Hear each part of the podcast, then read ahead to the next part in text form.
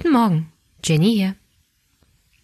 Ich hoffe, ihr hattet einen schönen ersten Advent und freut euch mindestens genauso sehr auf Weihnachten wie ich. Es ist einfach eine wunderbare Zeit. Zeit zum Entspannen, vor allem mit der Familie, wenn man die Feiertage mit der Familie überlebt. Und das Einzige, was fehlen wird, ist Schnee an Weihnachten. Aber naja, bin ich ja und denke mal, seid ihr auch seit Jahren gewöhnt.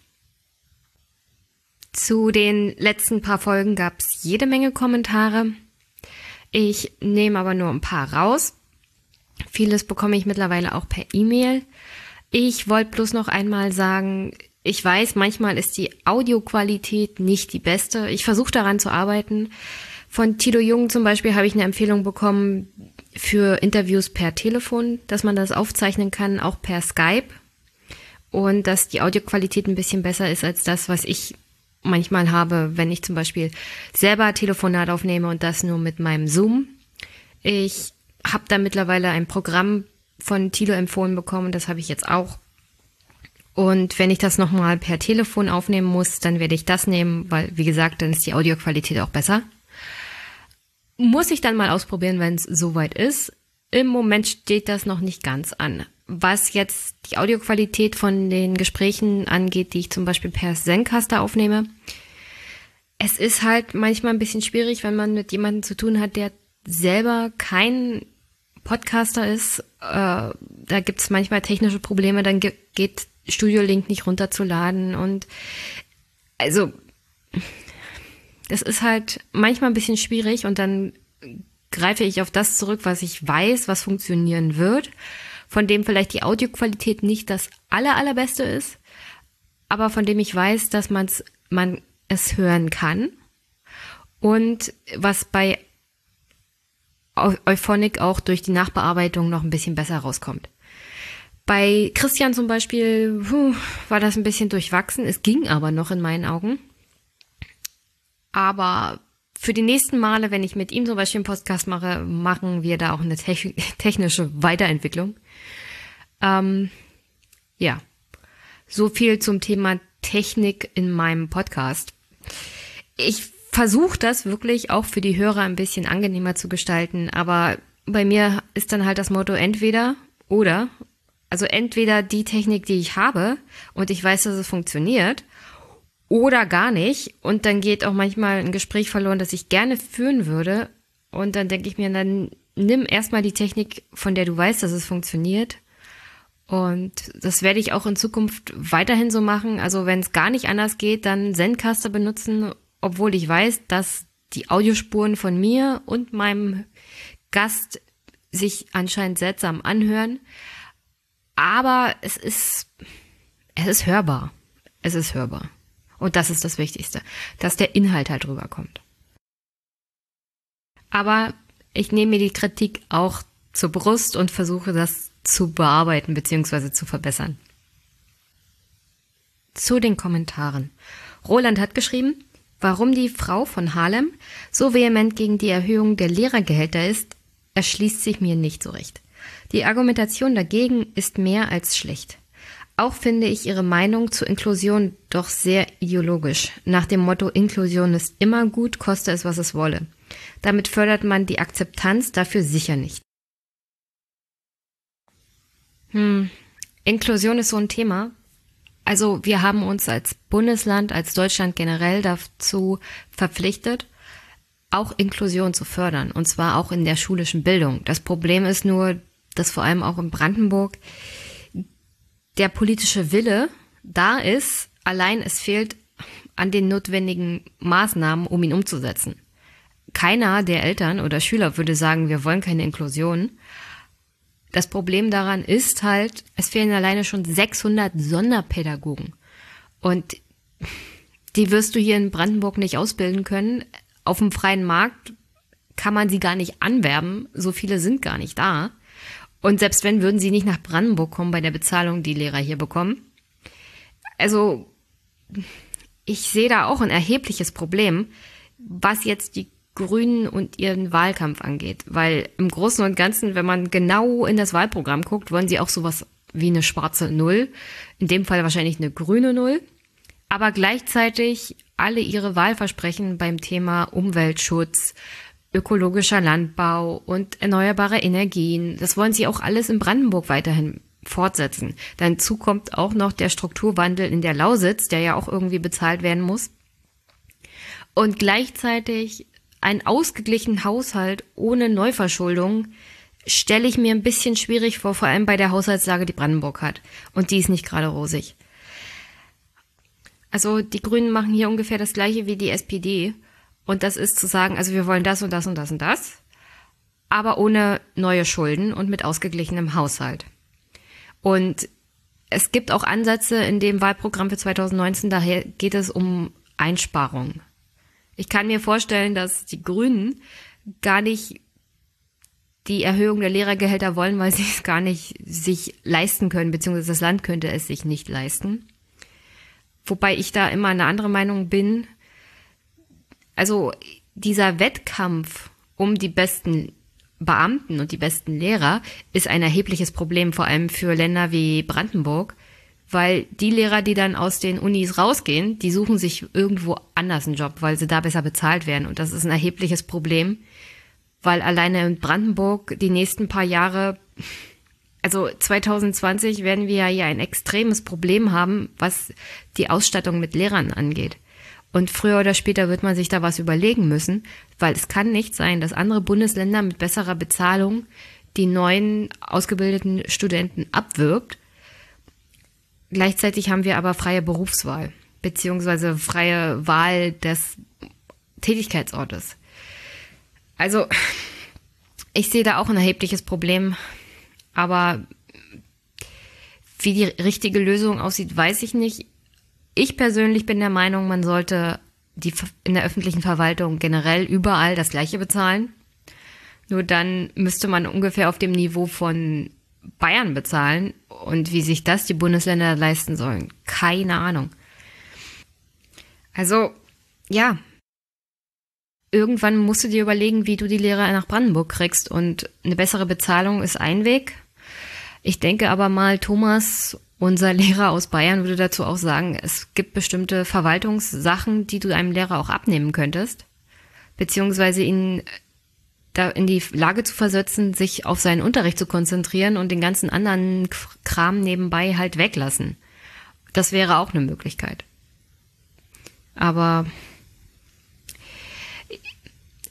ein bestimmtes politisches Ziel zu haben, wie die Inklusion, ist richtig. Man muss sich aber auch dann Gedanken darüber machen, wie man es umsetzt. Und da erwarte ich von den Grünen auch mehr, naja, mehr Antworten. Weil alleine zu sagen, wir wollen Inklusion und alle Schüler und Lehrer wollen das auch, aber dann nicht zu sagen, wie man das denn umsetzt, weil auch die Lehrer, es gibt auch andere Befragungen außer das Gutachten von den Grünen, keiner der Lehrer oder der Schul Direktoren hätte gesagt, wir wollen das nicht. Aber die meisten haben gesagt, ja, liebes Bildungsministerium, wir wollen das, wir werden euch helfen, aber ihr müsst uns helfen. Und alleine daran ist das gescheitert. Das Bildungsministerium hat die Inklusion umgesetzt und die Lehrer und auch die Schuldirektoren standen dann da, wie sie das umsetzen sollten, ohne die entsprechenden finanziellen und auch personellen Mittel. Und dann ist das eine Riesenkatastrophe geworden und das hilft einfach keinem. Günther hat geschrieben. Leider fand ich das Gespräch zur Energiewende nicht so ganz gelungen. Da waren einfach zu viele falsche bzw. verdrehte Informationen drin. Eine stichpunktartige Auflistung. Power to Gas. Erdgas ist teurer als Kohle, aber dennoch an und für sich spottbillig. Eine KWH bezogen auf den Brennwert Erdgas kostet am Ausgang der Pipeline aus Russland, Norwegen etc. um die 2,5 Cent. Selbst wenn man den Strom mittels eigenen Windrad kostenlos produziert, wird es bei diesem Marktpreis schwierig, auch nur den Betrieb der Power-to-Gas-Anlage zu finanzieren. Zumal der Wind in Deutschland nicht kontinuierlich weht, bezogen auf einen einzelnen Windpark, schon mal gar nicht. So eine Power-to-Gas-Anlage würde also die meiste Zeit stillstehen, mal mit 20% Auslastung arbeiten, mal mit 50% Auslastung und nur für ein paar Dutzend Stunden im Jahr nahezu 100 Prozent. Das klappt einfach nicht, solange nicht eine massive CO2-Steuer das Erdgas um Faktoren verteuert. Photovoltaik- und Windkraftanlagen können sich nur dann am Markt finanzieren, wenn es so wenige davon gibt, dass ihre Produktion den Marktpreis nicht deutlich beeinflusst. Schon heute ist das aber so, dass an sonnigen Tagen der Marktpreis am Mittag fast gegen Null geht. Gleiches gilt für stürmische Nächte, wo hohe Windkrafterzeugung auf niedrige Nachfrage trifft. Um das Ziel von 65 Prozent erneuerbaren Strom im Jahr 2030 zu erreichen, muss die installierte Leistung von PV-Anlagen und Windkraft aber gegenüber heute noch einmal verdoppelt werden. Das klappt nur, wenn den Anlagen eine Mindestvergütung garantiert wird, und zwar für immer und ewig. Finde ich aber nicht schlimm, denn anders wird man heute auch keine neuen Gaskraftwerke in Masse gebaut bekommen. Für die Energieversorgung Europas noch deutlich stärker auf Erdgas zu setzen, das ist sehr riskant. Denn innerhalb Europas hat nur noch Norwegen nennenswerte Reserven. UK und die Niederlande, die früher große Gasproduzenten waren, haben schon das Ende der Fahnenstange erreicht. Das Ergebnis ist, dass Europa schon heute fast zwei Drittel seines Gasverbrauchs importieren muss. Viele Grüße, Günther. Ja, also Günther, ich finde das ein bisschen schade, dass du das Gespräch zum Thema Energiewende jetzt nicht so gut empfunden hast wie andere Folgen. Ist aber auch nicht so schlimm. Gleichzeitig muss ich dir sagen, dass es durchaus Studien zum Beispiel des DVGW gibt, die die Mehrkosten bei diesem Switch von Braunkohle zu Erdgas aufschlüsseln und wie sie sich zusammensetzen. Und ja, es würde mehr Kosten geben, aber gleichzeitig müsste man sagen, das sind halt auch die Investitionskosten, die man so generell bräuchte, um eine Umstellung bei der Energieproduktion zu ermöglichen. Also egal bei welcher neuen Technologie, es gibt immer mehr Kosten erstmal, weil du musst ja erstmal Geld investieren, um etwas Neues zu bauen. Anstatt das, was du hast, bereits zu nutzen. Aber selbst dann, wenn, wenn die Braunkohleanlagen zum Beispiel irgendwann mal saniert werden müssen oder wenn du neue baust, auch das bedeutet ja Mehrkosten. Also in etwas zu investieren, was vielleicht wirtschaftlich gesehen und auch umweltpolitisch gesehen besser ist, ist jetzt keine Investition, die ich so spontan ablehnen würde. Hinzu kommen natürlich dann die Betriebskosten, die man während des Betreibens dieser Anlagen, also Power to Gas, haben würde. Aber Betriebskosten hast du halt immer. Und die Frage ist, also wenn du diese Anlagen hast, der Sinn und Zweck ist ja auch hauptsächlich, dass du dein eigenes Gas produzierst aus Windenergie, dass du nicht mehr so viel einkaufen musst, zum Beispiel von Russland oder anderen Ländern. Und an sich finde ich das eigentlich ein gutes Konzept, dass man sich mal überlegen könnte. Wenn ein Großteil aber auch davon abhängt, dass man viel Gas aus Russland kaufen müsste, äh, man müsste sich die Frage stellen, generell als Europa und als Deutschland dann, ob man nicht eine bessere, naja, Beziehung zu Russland aufbauen möchte. Abhängigkeit von Russland beim Thema Gas ist natürlich keine gute Sache. Also selbst das würde ich komplett ablehnen. Also eine zu große Abhängigkeit bei dem Thema, gerade von Russland, würde auch für mich gefährlich sein, muss ich zugeben.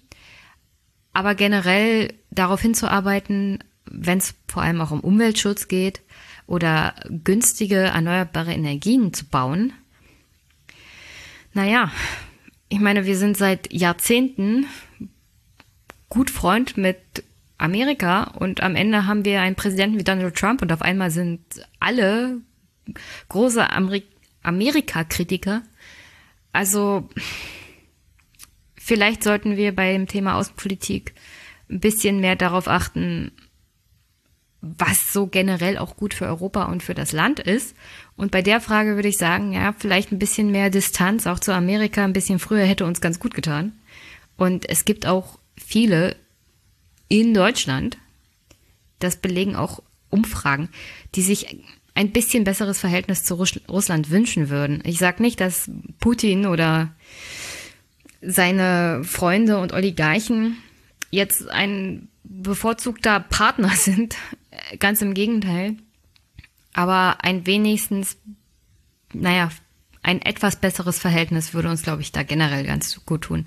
Und dieses Power to Gas abzulehnen, nur weil wir Angst davor haben, uns mal intensiv mit der Beziehung zu Russland zu beschäftigen, finde ich jetzt keine gute Variante. Und sonst würde ich dir mal die Antwort von Christian in die Kommentare stellen von der letzten Folge. Also von der Folge mit Christian zum Thema äh, Kohlekommission und erneuerbare Energien und Strukturwandel in der Lausitz und würde dir sagen, lies das mal durch. Christian kennt sich da wesentlich besser aus als ich und hat auch dazu noch was geschrieben. Also, ich werde es dir auch noch per Mail schicken. So, der letzte Kommentar von heute kommt von Matthias. Der hat noch einen Kommentar zum Thema Debattencamp hinterlassen und der hat geschrieben. Hallo Jenny, ich verstehe deine Enttäuschung sehr. Ich glaube, wenn ich dort gewesen wäre, also beim Debattencamp, wäre ich am Ende mit einer Zwangsjacke unter Rufen wie Vorstand raus von dem Debattencamp entfernt worden. Auch meine erste Reaktion, als ich hörte, dass Frau Nahles die europäische Armee ansprach, entspricht dieser Befürchtung. Vor allem der Grund des Sparens erscheint mir unfassbar. Dennoch erinnerte ich mich an folgenden Tagen im Sicherheitshalber Ad Sicherheitspot etwas zur europäischen Armee gehört zu haben. Diese Folge 3 habe ich mir noch einmal angehört und gemerkt, dass die Debatte auch derzeit an europäischer Sicherheitspolitik vorbeigeht. Daraufhin habe ich versucht, in eigenen Worten auf einer Seite darzustellen, wieso ich eine europäische Armee eventuell sogar als pazifistischer ansehen würde, wie den aktuellen Zustand. Liebe Grüße, Matthias. Matthias hat mir dann in einem PDF-Format nochmal erläutert, warum er die europäische Armee äh, für doch eine pazifistischere Variante hält als das, was wir momentan haben. Und dann hat er geschrieben, ich muss dir bei der europäischen Armee in einer kleinen Sache widersprechen. Du sagtest, soweit ich das verstanden habe, dass die SPD sich hier nicht als Friedenspartei positionieren würde. Dies würde ich nicht so sehen. Warum? Dem Einsatz von einer europäischen Armee geht voraus, dass sich die EU vor allem, wie es derzeit erscheint, der Europäische Rat für eine Intervention entscheidet. Es gibt derzeit seit zehn Jahren EU Battlegroups. Wie viele Einsätze hatten diese EU Battlegroups bisher? Die EU Battlegroups kommen bislang auf eine unfassbare Zahl von Einsätzen, nämlich genau null. Die, der Europäische Rat hat sich aufgrund nationaler Interessen der 28, bald nur 27 Mitglieder, auf keinen einzigen Einsatz einigen können. Aufgrund dieser unterschiedlichen Interessenlagen der EU würde eine alleinige europäische Armee wesentlich weniger Einsätze bekommen wie eine nationale Armee. Hierbei sollte jedoch geplant werden, dass nationale Armeen aufgelöst werden. Die Gefahr, dass bei einer bestehenden europäischen Armee eine Gruppe von Willigen mit eigenen Armeen dennoch Interventionen planen und durchführen können, liegt meines Erachtens zu hoch. Weiterhin sollten dann auch weiterhin keine Mehrheitsentscheidungen im Rat möglich sein. Hier müsste sich die PES in ihrer Europapolitik dann einig werden, was sie überhaupt will. Sollte man sich für den Mehrheitsentscheid entscheiden, muss aus meiner Sicht vor allem die Stärkung des Europäischen Parlaments gedrungen werden, da diese Abgeordnete vor allem von den Bürgerinnen gewählt werden. Dies sollte dann auch zur Folge haben, dass die Entscheidungen über Interventionen der Europäischen Armee im Europäischen Parlament liegen sollten. Nach aktuellen Maßstäben mit Vetorecht jedes einzelnen Staates gemessen, wäre eine europäische Armee nur ein Defensivbündnis, da die nationalen Interessen doch stark voneinander abweichen. Viele Grüße, Matthias. Also, dieses Argument, dass eine alleinige europäische Armee zu mehr Friedenssicherheit führt, weil die verschiedenen Interessen der europäischen Staaten natürlich den Einsatz dieser Armee verhindern würde. Das ist natürlich ein Aspekt, den ich noch nicht bedacht habe. Aber dann ist natürlich die Voraussetzung, dass die einzelnen nationalen Staaten ihre jeweilige Armee abschaffen und dafür gesorgt wird, dass sie dann nicht mehr eingreifen können. Das hätte auch zur Folge, was passiert zum Beispiel mit dem mit der Bündnisfähigkeit gegenüber der NATO. Ich meine, Andrea Nahles hat es beim Debattencamp zwar angesprochen, dass sie es nicht so toll findet, dass wir so viel Geld für die europäische Armee ausgeben, aber es ist schon interessant, dass zum Beispiel AKK auf den Regionalkonferenzen, genauso wie die anderen beiden, damit werben, dass das 2%-Ziel praktisch eingehalten wird. Friedrich Merz gibt an, dass Deutschland, dass die CDU eine Partei ist, die ihre Verträge einhält und Absprachen einhält. Und damit sprechen sie auch eindeutig das Zwei-Prozent-Ziel an, dass man versprochen hat, den USA einzuhalten, was jetzt Investitionen in die Bundeswehr für die NATO unter anderem auch angeht.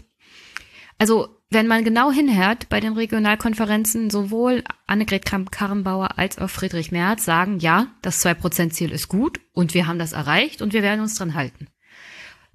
Das hat Andrea Nahles überhaupt nicht kritisiert. Sie meint nur, wir müssen sparen, was die Armee angeht und eine europäische Armee ist ein Mittel dazu. Was jetzt überhaupt nichts dazu sagt, ob das eine Idee ist, mit der man mehr Frieden schafft. Weil ich sehe es nicht kommen, dass die einzelnen Nationalstaaten ihre Armeen abschaffen. Sondern das ist, selbst die Franzosen würden das nicht tun. Selbst Macron würde das nicht tun. Also das ist, glaube ich, sehr optimistisch gedacht. Wenn es so kommen würde, würde ich dir recht geben, Matthias. Das wäre eine Möglichkeit, dafür zu sorgen, dass nicht allzu viele Einsätze kommen. Aber dann würde ich es nicht dem Europäischen Parlament überlassen, das darüber zu entscheiden, ob es Einsätze gibt oder nicht.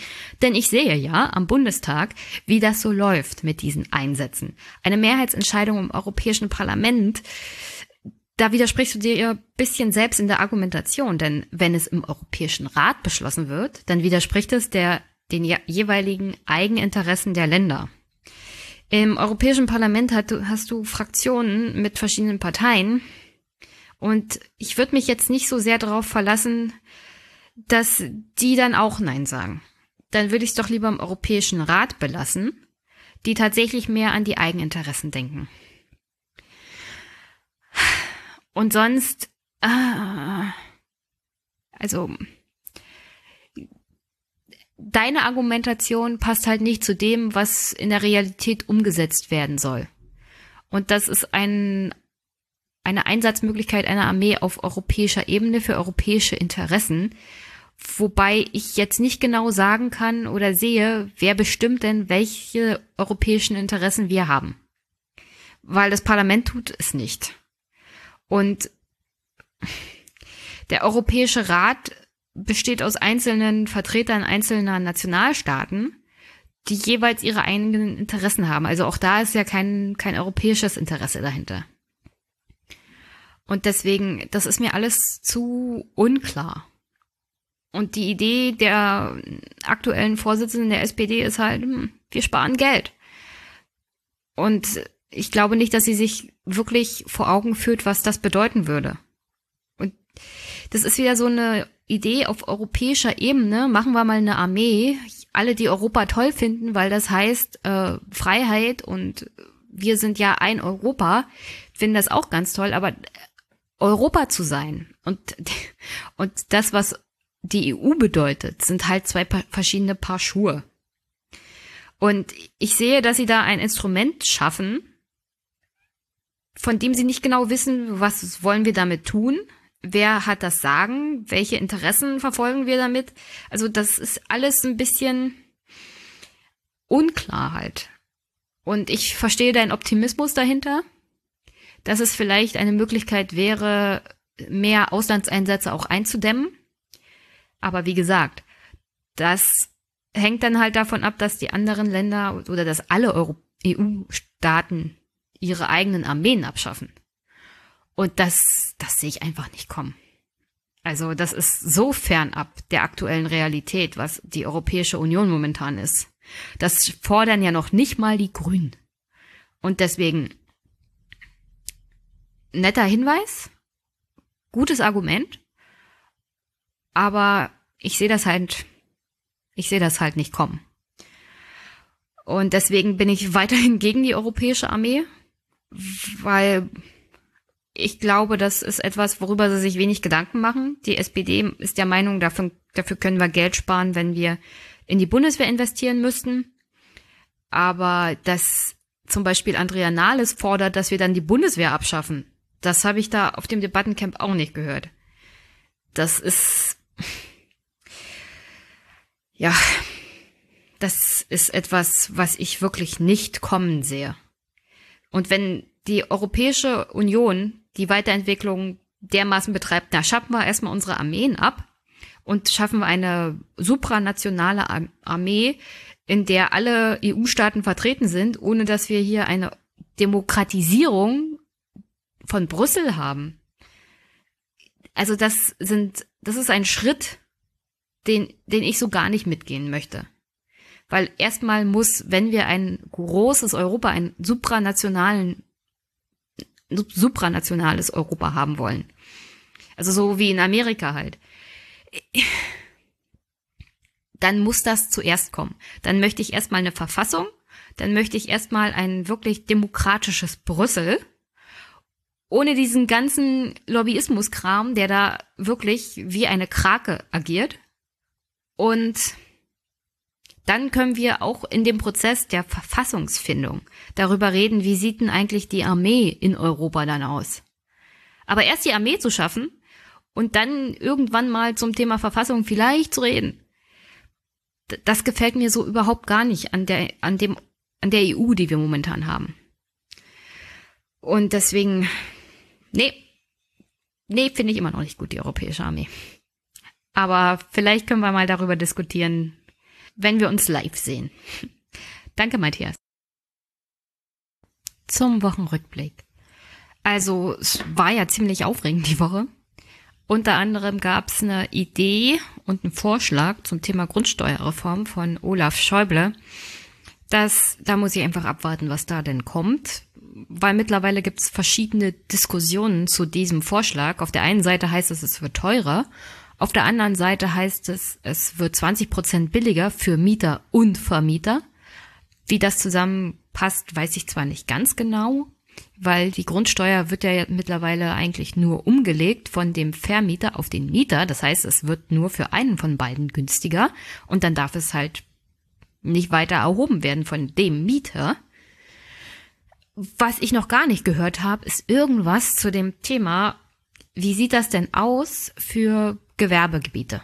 Also wie sieht das aus, wenn zum Beispiel jemand wie ich beim Finanzamt bewerten muss, weil ich bewerte ja nicht alleine irgendwelche Wohnungen, sondern ich bewerte unter anderem auch Einfamilienhäuser oder Geschäftsgrundstücke. Und da ist für mich schon wichtig zu wissen, was ist denn mit diesen Sachen, weil das wird auch unterschiedlich bewertet, es gibt unterschiedliche Systeme. Und dazu habe ich bis jetzt gar nichts gehört. Es ging nur um die Mieter und die Vermieter aus nachvollziehbaren Gründen, weil die SPD ja gesagt hat, wir wollen dafür sorgen, dass auch in Zukunft sozial verträglich gewohnt werden kann. Und dann betrifft die Grundsteuer so gut wie jeden, der irgendwie mietet. Aber wie gesagt, es gibt auch andere Arten von Grundstücken und Gebäuden, die ich zu bewerten habe. Und dazu gibt's halt noch überhaupt keine Informationen und dazu wurde bis jetzt sich überhaupt nicht geäußert. Ähm, ich warte mal ab, bis das Gesetz tatsächlich in den Bundestag kommt und wie das dann aussieht. Ich bin nicht sehr optimistisch, dass das, was, was durchkommt, wirklich gut ist.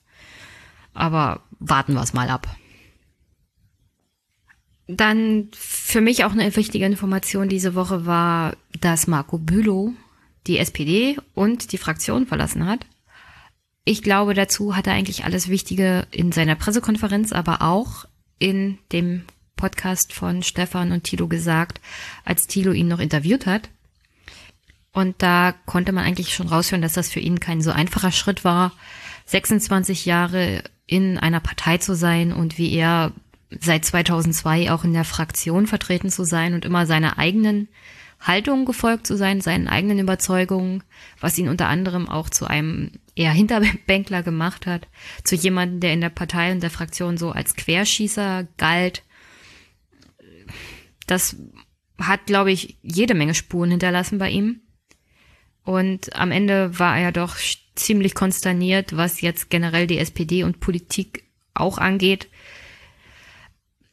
Tut mir ein bisschen leid, weil er anscheinend auch einer der wenigen ist, die sich genau angeguckt haben, in welche Richtung die SPD sich entwickelt und welche Konsequenzen das unter anderem auch für deutsche Politik hat. Denn wenn wir keine Partei haben, die wirklich dagegen hält, vor allem beim Thema Soziales, dann leidet das ganze Land darunter. Da leiden vor allem die darunter, die sonst niemanden haben, der sie vertritt. Ich würde auch jedem empfehlen, sich mal seine Austrittserklärung anzugucken und sie mal durchzulesen. Und im Großen und Ganzen ist es nichts, was nicht schon in irgendeiner Form über die SPD und den Zustand der SPD gesagt wurde.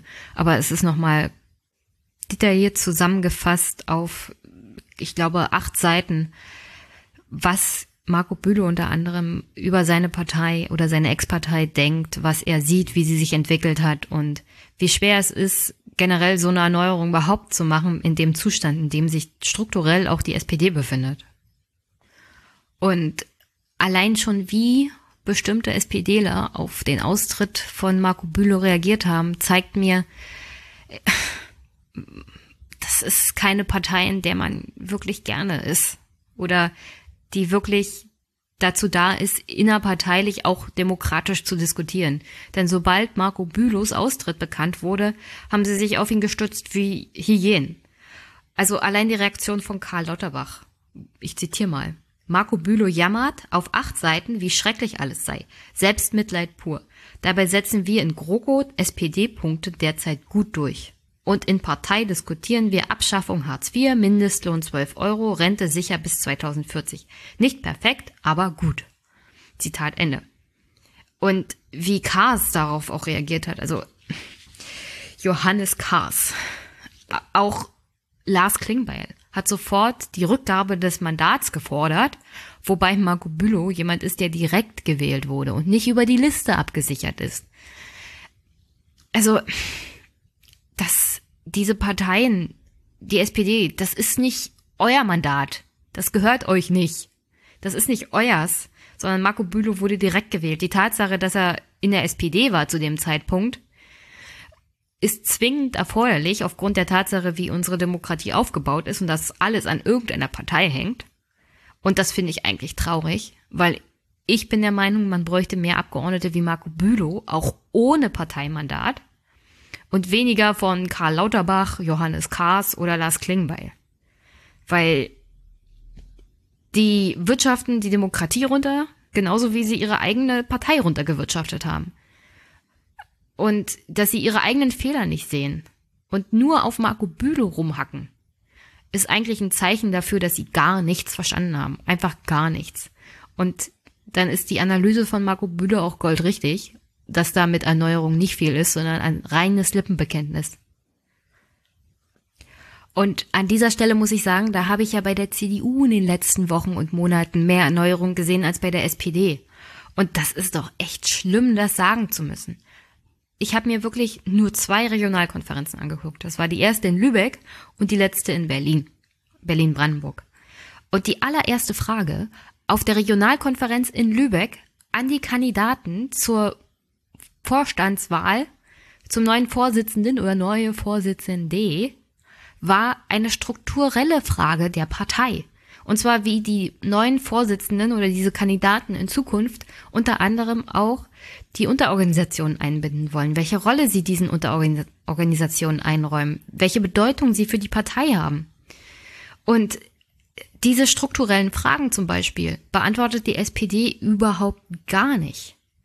Bei dem Debattencamp nicht, generell nicht. Andrea Nahles war jetzt bei den Jusos in Düsseldorf und hat eine Rede gehalten aber welche Bedeutung haben die Gewerkschaften noch für die SPD? Wie, woll, wie will die SPD die Gewerkschaften zum Beispiel fördern? Welche anderen Unterorganisationen als Jusos gibt's bei der SPD überhaupt noch? Und welche Rolle spielt sie überhaupt noch?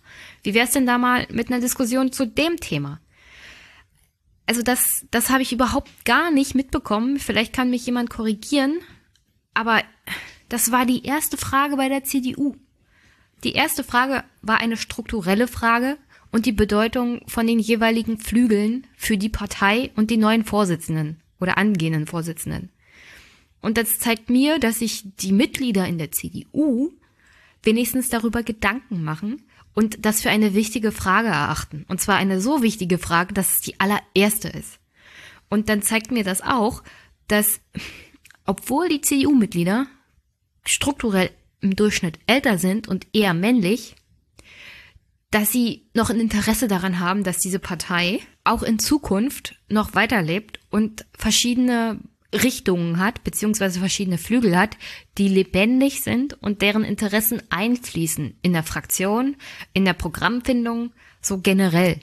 Und dieses Gefühl habe ich, wenn ich mich mit der SPD beschäftige, überhaupt nicht.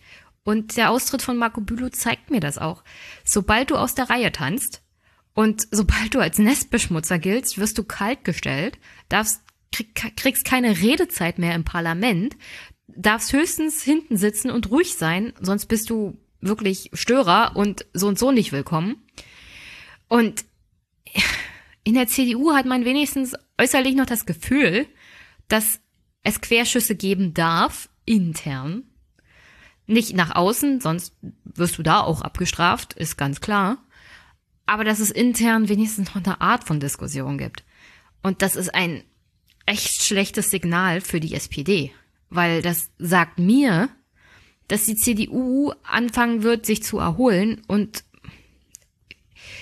also ich habe gleich noch ein Gespräch mit Liane Bettnarz zu dem Thema. Wer wird denn jetzt der Vorsitzender?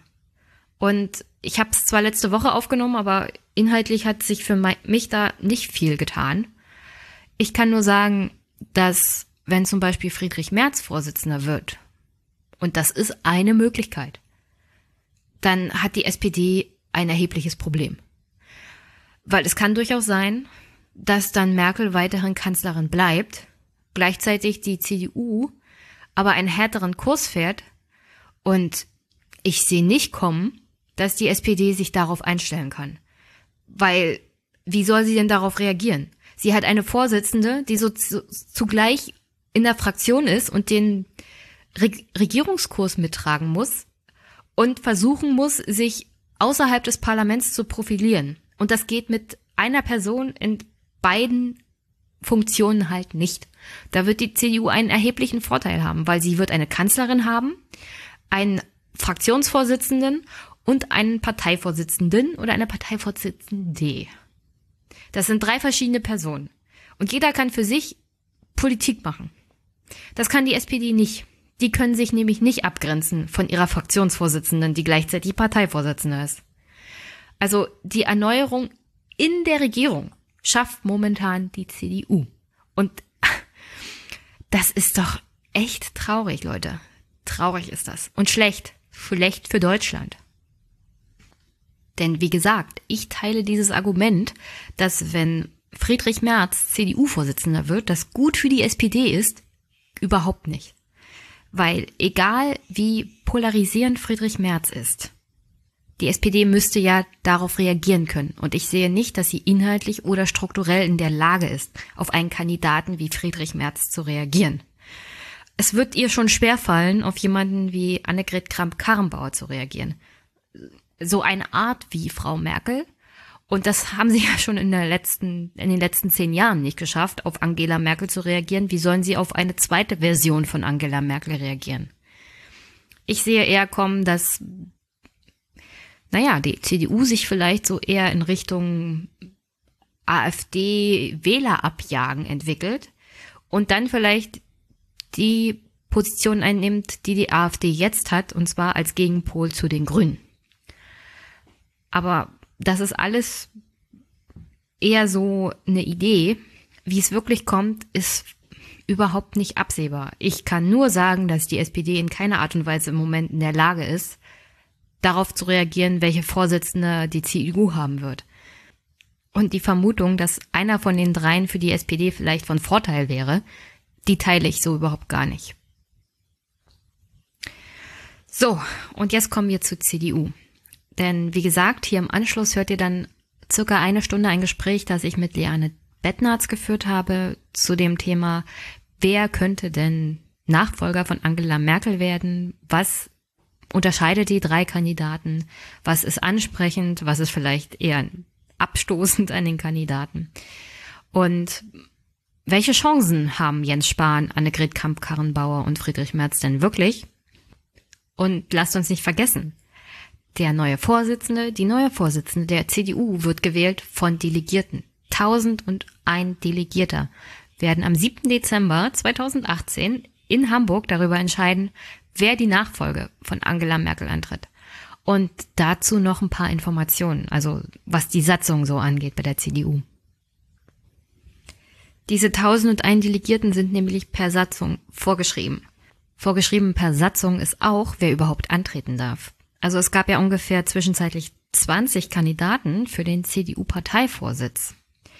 Aber nur drei Kandidaten haben sich auf den Regionalkonferenzen vorgestellt und das war aufgrund eines Kniffs sozusagen der Parteizentrale, also des Konrad-Adenauer-Hauses. Offiziell als Kandidaten galten nämlich nur die, die auch tatsächlich gemäß Satzung bereits vorgeschlagen waren. Das heißt, Leute, die angedeutet haben, dass sie antreten möchten oder das gesagt haben, waren noch lange keine Kandidaten. Auch der komische Student aus Berlin war kein Kandidat. Er hat höchstens angemerkt, er möchte gerne antreten. Zwischenzeitlich waren dann ein paar abgesprungen. Aber was jetzt die offizielle Kandidatur angeht, antragsberechtigte Gliederungen der CDU konnten Kandidaten für den Parteivorsitz vorschlagen. Und auch nur diese vorgeschlagenen Kandidaten konnten als offizielle Kandidaten an den Regionalkonferenzen teilnehmen.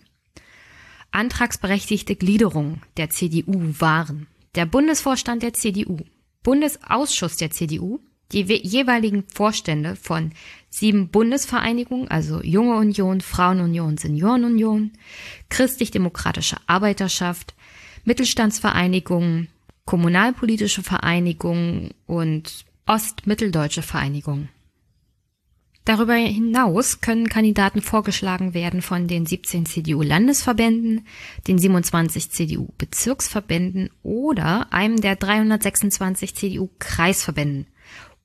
Auch vorschlagsberechtigt ist der CDU-Auslandsverband.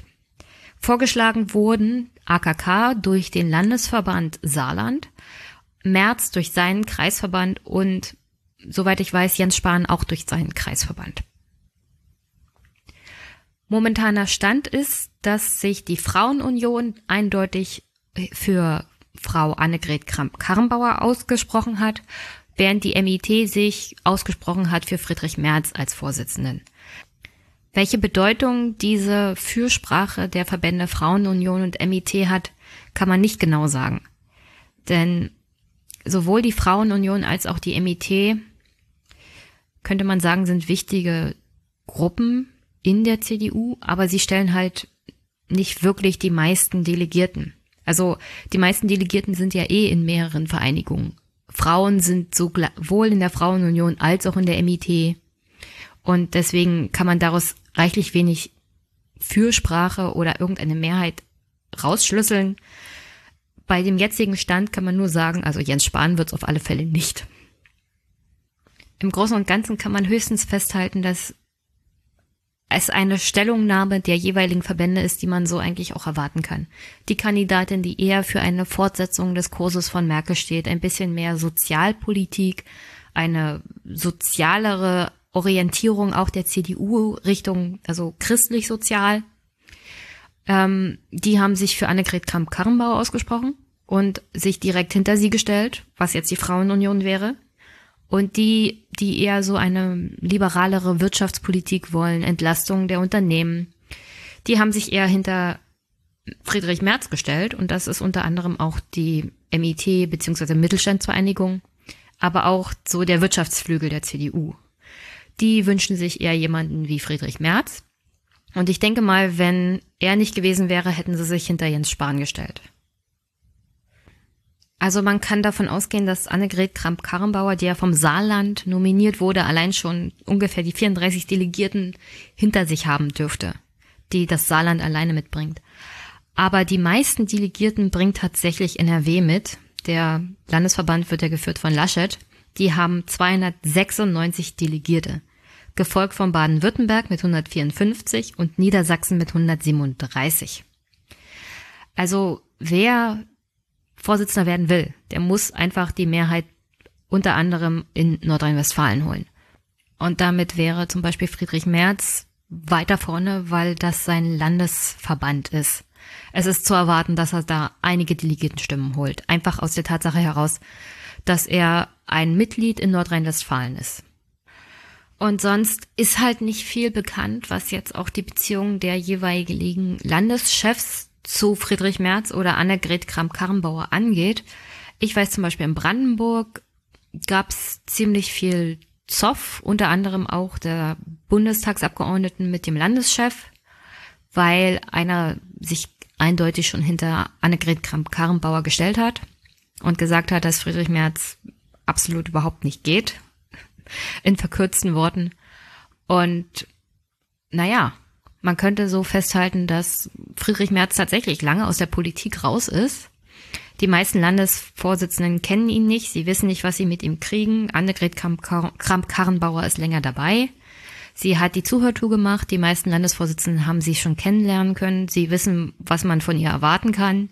Und das ist doch schon ein ziemlich großer Vorteil für Annegret Kramp-Karrenbauer. Denn die Delegierten sind ja nicht die einfachen Mitglieder. Also diese 1001 Delegierten sind Leute aus dem Bundestag, aus den Landtagen, aus den Bundesvorständen beziehungsweise aus den Landesvorständen. Das sind gestandene Politiker unter anderem auch auf Kreisebene und die werden auch ihre Erfahrungen einfließen lassen, was jetzt am besten ist, so machtpolitisch gesehen. Und diese Umfragen zum Beispiel von der Welt, von ARD oder ZDF, das wird alles einfließen, denn der potenzielle Vorsitzende, die potenzielle Vorsitzende ist der potenzielle neue Kanzler oder der Kanzlerkandidat in diesem Fall. Und wenn die CDU-Delegierten eins nicht wollen, ist ein Kandidat, der vielleicht dazu führt, dass die nächste Wahl schlechter ausgeht. Und das ist das Aller, Allerwichtigste für die CDU momentan, dass sie jemanden finden, der dafür sorgt, dass es wieder bergauf geht, auch bei den nächsten Wahlen. Und die Landtagswahlen zum Beispiel im Osten stehen an, obwohl das ja für die Westverbände eher egal ist. Die interessieren sich höchstens für die Bundestagswahlen. Aber ja, die machtpolitische Komponente wird Einfluss darauf haben, wie sich die Delegierten entscheiden. Und an dieser Stelle dann schon mal im Voraus für den 7. Dezember. Zu Wahlen bei der CDU auf Bundesebene beziehungsweise auch für den Parteivorstand. Paragraph 43 Absatz 4 der CDU Deutschland Satzung besagt, bei allen Wahlen ist die Mehrheit der abgegebenen gültigen Stimmen erforderlich. In diesem Fall ist das die absolute Mehrheit. Soweit die Mehrheit nicht erreicht wird, findet die Stichwahl unter den nicht gewählten mit den nächstniedrigen Stimmzahlen statt. Ist eine Entscheidung zwischen zwei Kandidaten mit gleicher Stimmzahl erforderlich, erfolgt sie ebenfalls durch Stichwahl. Also übersetzt heißt das, haben wir drei Kandidaten und im ersten Wahlgang gibt es keinen Kandidaten, auf dem die absolute Mehrheit entfällt, und das ist eher wahrscheinlich, gibt es eine Stichwahl zwischen den zwei Kandidaten, die die höchsten Stimmergebnisse haben. Das heißt, AKK und Merz Spahn ist dann wahrscheinlich beim zweiten Wahlgang raus. Und soweit ich das richtig verstanden habe, zählt bei der Stichwahl die einfache Mehrheit und dann nicht mehr die absolute Mehrheit.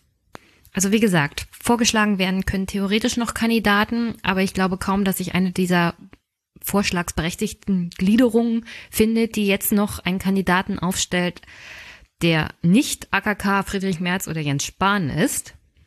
Und das Wahlprozedere ist erst absolute Mehrheit, dann Stichwahl und dann zählt die einfache Mehrheit.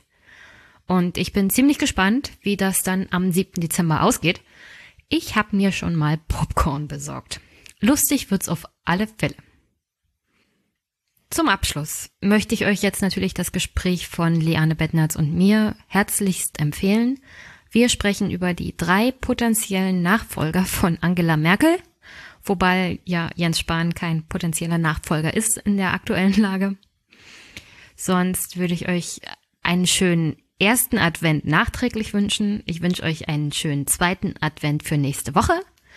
Generell wünsche ich euch eine schöne Woche. Und ihr wisst ja, folgt mir auf Twitter, hinterlasst nette Kommentare bei iTunes und unterstützt den Podcast. Jeder Euro zählt. Und sonst, wie gesagt, Habt eine schöne Woche und bis bald. Hi Liane. Hallo Jenny. Also, ich freue mich, dass du heute in den Podcast kommst. Du bist Liane Bettnarz, promovierte Juristin, Publizistin. Du schreibst unter anderem Bücher über die AfD und die neue Rechte. Dein aktuelles Buch heißt Die Angstprediger. Und du veröffentlichst auch verschiedene Artikel in Zeitungen und Blogs. Und eigentlich wollte ich ja mit dir einen Podcast über dein Buch Die Angstprediger machen.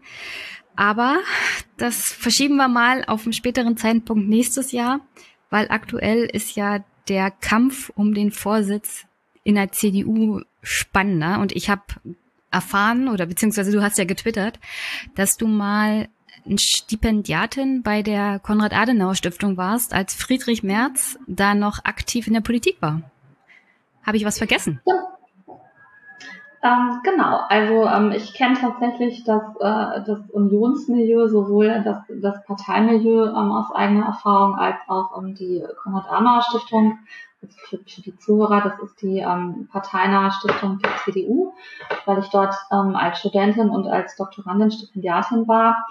Und ähm, damals ähm, war das so, dass äh, Friedrich Merz wirklich äh, für viele der Stipendiaten, ähm, für mich auch so eine schon liberal-konservative, ja, Lichtgestalt ist vielleicht ein bisschen zu viel gesagt, aber doch ein Vorbild war.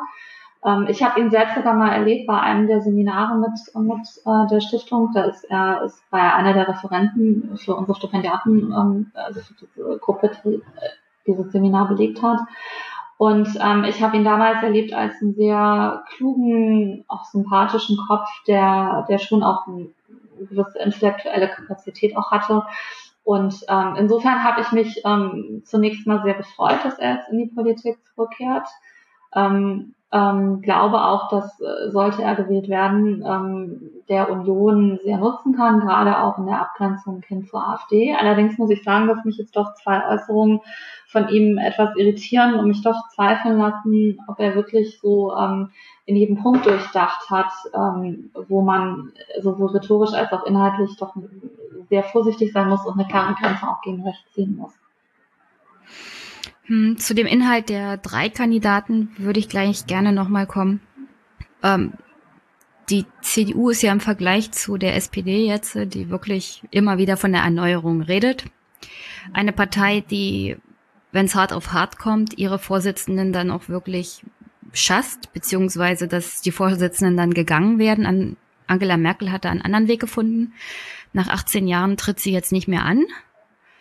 Und man könnte eigentlich auch sagen, dass Angela Merkel also eine Kanzlerin war, die viel Stabilität auch in, in die Regierung gebracht hat zu einer Zeit, in der es doch auf der Welt und auch in Deutschland eher viele Krisen gab.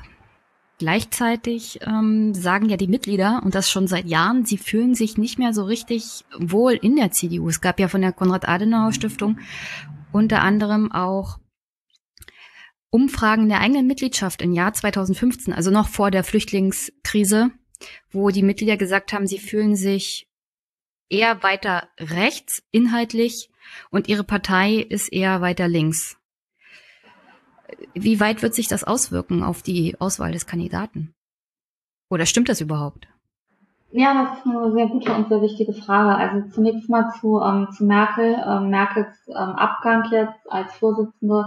So richtig freiwillig war das natürlich nicht. Also sie hat ja noch am Tag ähm, vorher im Prinzip durch, ähm, ich glaube, das war bei Anne Will, durch ähm, Annegret Kramp-Karrenbauer bestätigen lassen, dass sie wieder antreten will. Sie hat immer gesagt, dass für sie äh, Kanzleramt und Parteivorsitz äh, zusammengehören. Sie hat es als schweren Fehler von Gerhard Schröder immer erachtet, dass er ähm, als er noch Kanzler war, aufgrund des innerparteilichen Drucks den SPD-Vorsitz abgegeben hat. Und im Grunde war das jetzt für sie die letzte Chance, im Grunde aus eigener Kraft noch zu sagen, ich gehe, denn ähm, die Forderungen nach ihrem Rücktritt wurden ja lauter innerparteilich und ähm, so konnte sie das noch in Würde und auch selbstbestimmt machen, aber sie hätte das, glaube ich, nicht gemacht, wenn es diesen innerparteilichen Druck nicht schon gegeben hätte. Ähm, zur Frage so der Ausrichtung der, der Union, auch das ist ein ja, weites Feld, auch, auch schwieriges Feld letztlich. Ähm, man muss schon sagen, dass die, die innerparteiliche Debatte unter Merkel ziemlich gelitten hat. Das sage ich auch wirklich als jemand, der ihren Kurs und auch gerade ihren Kurs in Krisenzeiten durchaus gut findet. Aber die ähm, CDU war immer eine Partei, die, die verschiedene Flügel hatte und ähm, unter anderem eben auch einen konservativen Flügel. Und ähm, der ist doch durch, ähm, vor allem durch die Abruptheit mancher Entscheidungen, Aussetzung der Wehrpflicht und, und Energiewende, damit hat er schon sehr gefremdelt. Und bestimmte Themen, die dem wichtig sind, gerade auch Lebensschutz, Abtreibung und so weiter, die wurden in der CDU eigentlich auch kaum noch behandelt. Und deswegen kann man eigentlich schon seit ähm, mindestens zehn Jahren kenne ich diese Debatten aus der Beobachtung, ähm, äh, also äh, ganze Veranstaltungen auch, bei, die dann heißen, wie C ist eigentlich noch die CDU, was wird aus dem C. Und da haben wir sehr viele mit gefremdelt und deswegen sind eben viele in, aus diesem Teil der CDU haben sich relativ früh auch zur AfD ähm, hin orientiert und dachten dann, das sei jetzt die neue konservative Partei. Und ähm, das ist schon wichtig, dass der neue Kandidat es irgendwie schafft, auch, auch diese Leute wieder stärker einzubinden und diejenigen, die zur AfD gegangen sind, möglicherweise auch zurückzuholen. Und eigentlich ist Friedrich Merz jemand, der das gut könnte weil Friedrich Merz eine klare Grenze zieht ähm, zu allem, was, was rechtspopulistisch ist. Man erinnere sich daran, er hat den Preis der Ludwig Erhard Stiftung abgelehnt, ähm, weil dort ähm, Roland Tichy der Vorsitzende ist und auch die Laudatio gehalten hätte und weil Friedrich Merz mit der Ausrichtung äh, dieser Tichy-Publikation zu Recht auch nicht einverstanden ist. Und die halt in Teilen, nicht in Gänze, aber in Teilen eben doch auch ähm, rechtspopulistische ähm, Thesen immer wieder haben. Ähm, so, ähm, das heißt, eigen und gleichzeitig steht Merz auch für, für konservatives Denken in vielfacher Hinsicht. Er hat auch jetzt selbst ein sehr konservatives Familienmodell. Ähm, so, während Jens Spahn jemand ist, der scheinbar, das dachten viele lange, dass er so das konservative Aushängeschild der Partei ist. Man sieht jetzt aber, dass er äh, eigentlich kaum Unterstützung erfährt, selbst nicht von Kreisen, die ihn mal unterstützt haben. Äh, vielfach zum Beispiel auch die Junge Union. Ähm, und Spahn hat so ein bisschen das Problem, dass er das Image hat, auch innerparteilich bei vielen als Karrierist und äh, dass er sich halt immer wieder mit äh, in Anf oder nicht wirklich, aber äh, mit Sprüchen in Szene setzt, die er für konservativ hält und provoziert, in die Medien kommt und so weiter. Oftmals auch ein bisschen populistisch. Das kommt halt einfach offenbar nicht so gut an. Und Kram Karrenbauer ist aus Sicht dieses konservativen Flügels eigentlich keine Idealkandidatin, weil man sie doch zu sehr irgendwie noch als Mini-Merkel sieht. Ähm, auf der anderen Seite ähm, gibt es bestimmte Themen, wo sie schon auch ähm, konservative Haltung vertritt. Beispielsweise ähm, ist sie sehr kritisch gegenüber der Ehe für alle, wobei, da können wir vielleicht noch im Detail drauf kommen, so wie sie das begründet, das ist schon äh, schon ziemlich erschütternd und sprengt eigentlich auch der Maß und Mitte konservativen Denkens. Also ich glaube, wenn sie wirklich gewählt würde, würde sie wahrscheinlich nicht sonderlich dazu beitragen, trotz dieser teilweise gesellschaftspolitischen Ansichten, die sie hat. Aber insgesamt ist sie, glaube ich, niemand, der dem konservativen Flügel den Eindruck geben würde, er wird jetzt wieder mehr gehört in der Partei. So dass ähm, ich immer noch sagen würde, wahrscheinlich wäre Friedrich Merz in dieser Hinsicht die beste Wahl, aber im Moment liegt er umfragemäßig äh, hinter Kamm-Karrenbauer zurück. Was aber, damit komme ich zum Schluss, nicht so entscheidend ist, weil ähm, es ein Delegiertenparteitag ist. Das heißt, es stimmen nicht die Mitglieder der CDU ab, sondern ähm, es stimmen Delegierte ab. Und da gibt es, soweit ich weiß, keine Umfragen. Okay, dann räumen wir das mal ein bisschen auf, weil ich bin auch sehr viel auf Twitter unterwegs und Twitter ist jetzt nicht gerade das Medium für Konservative.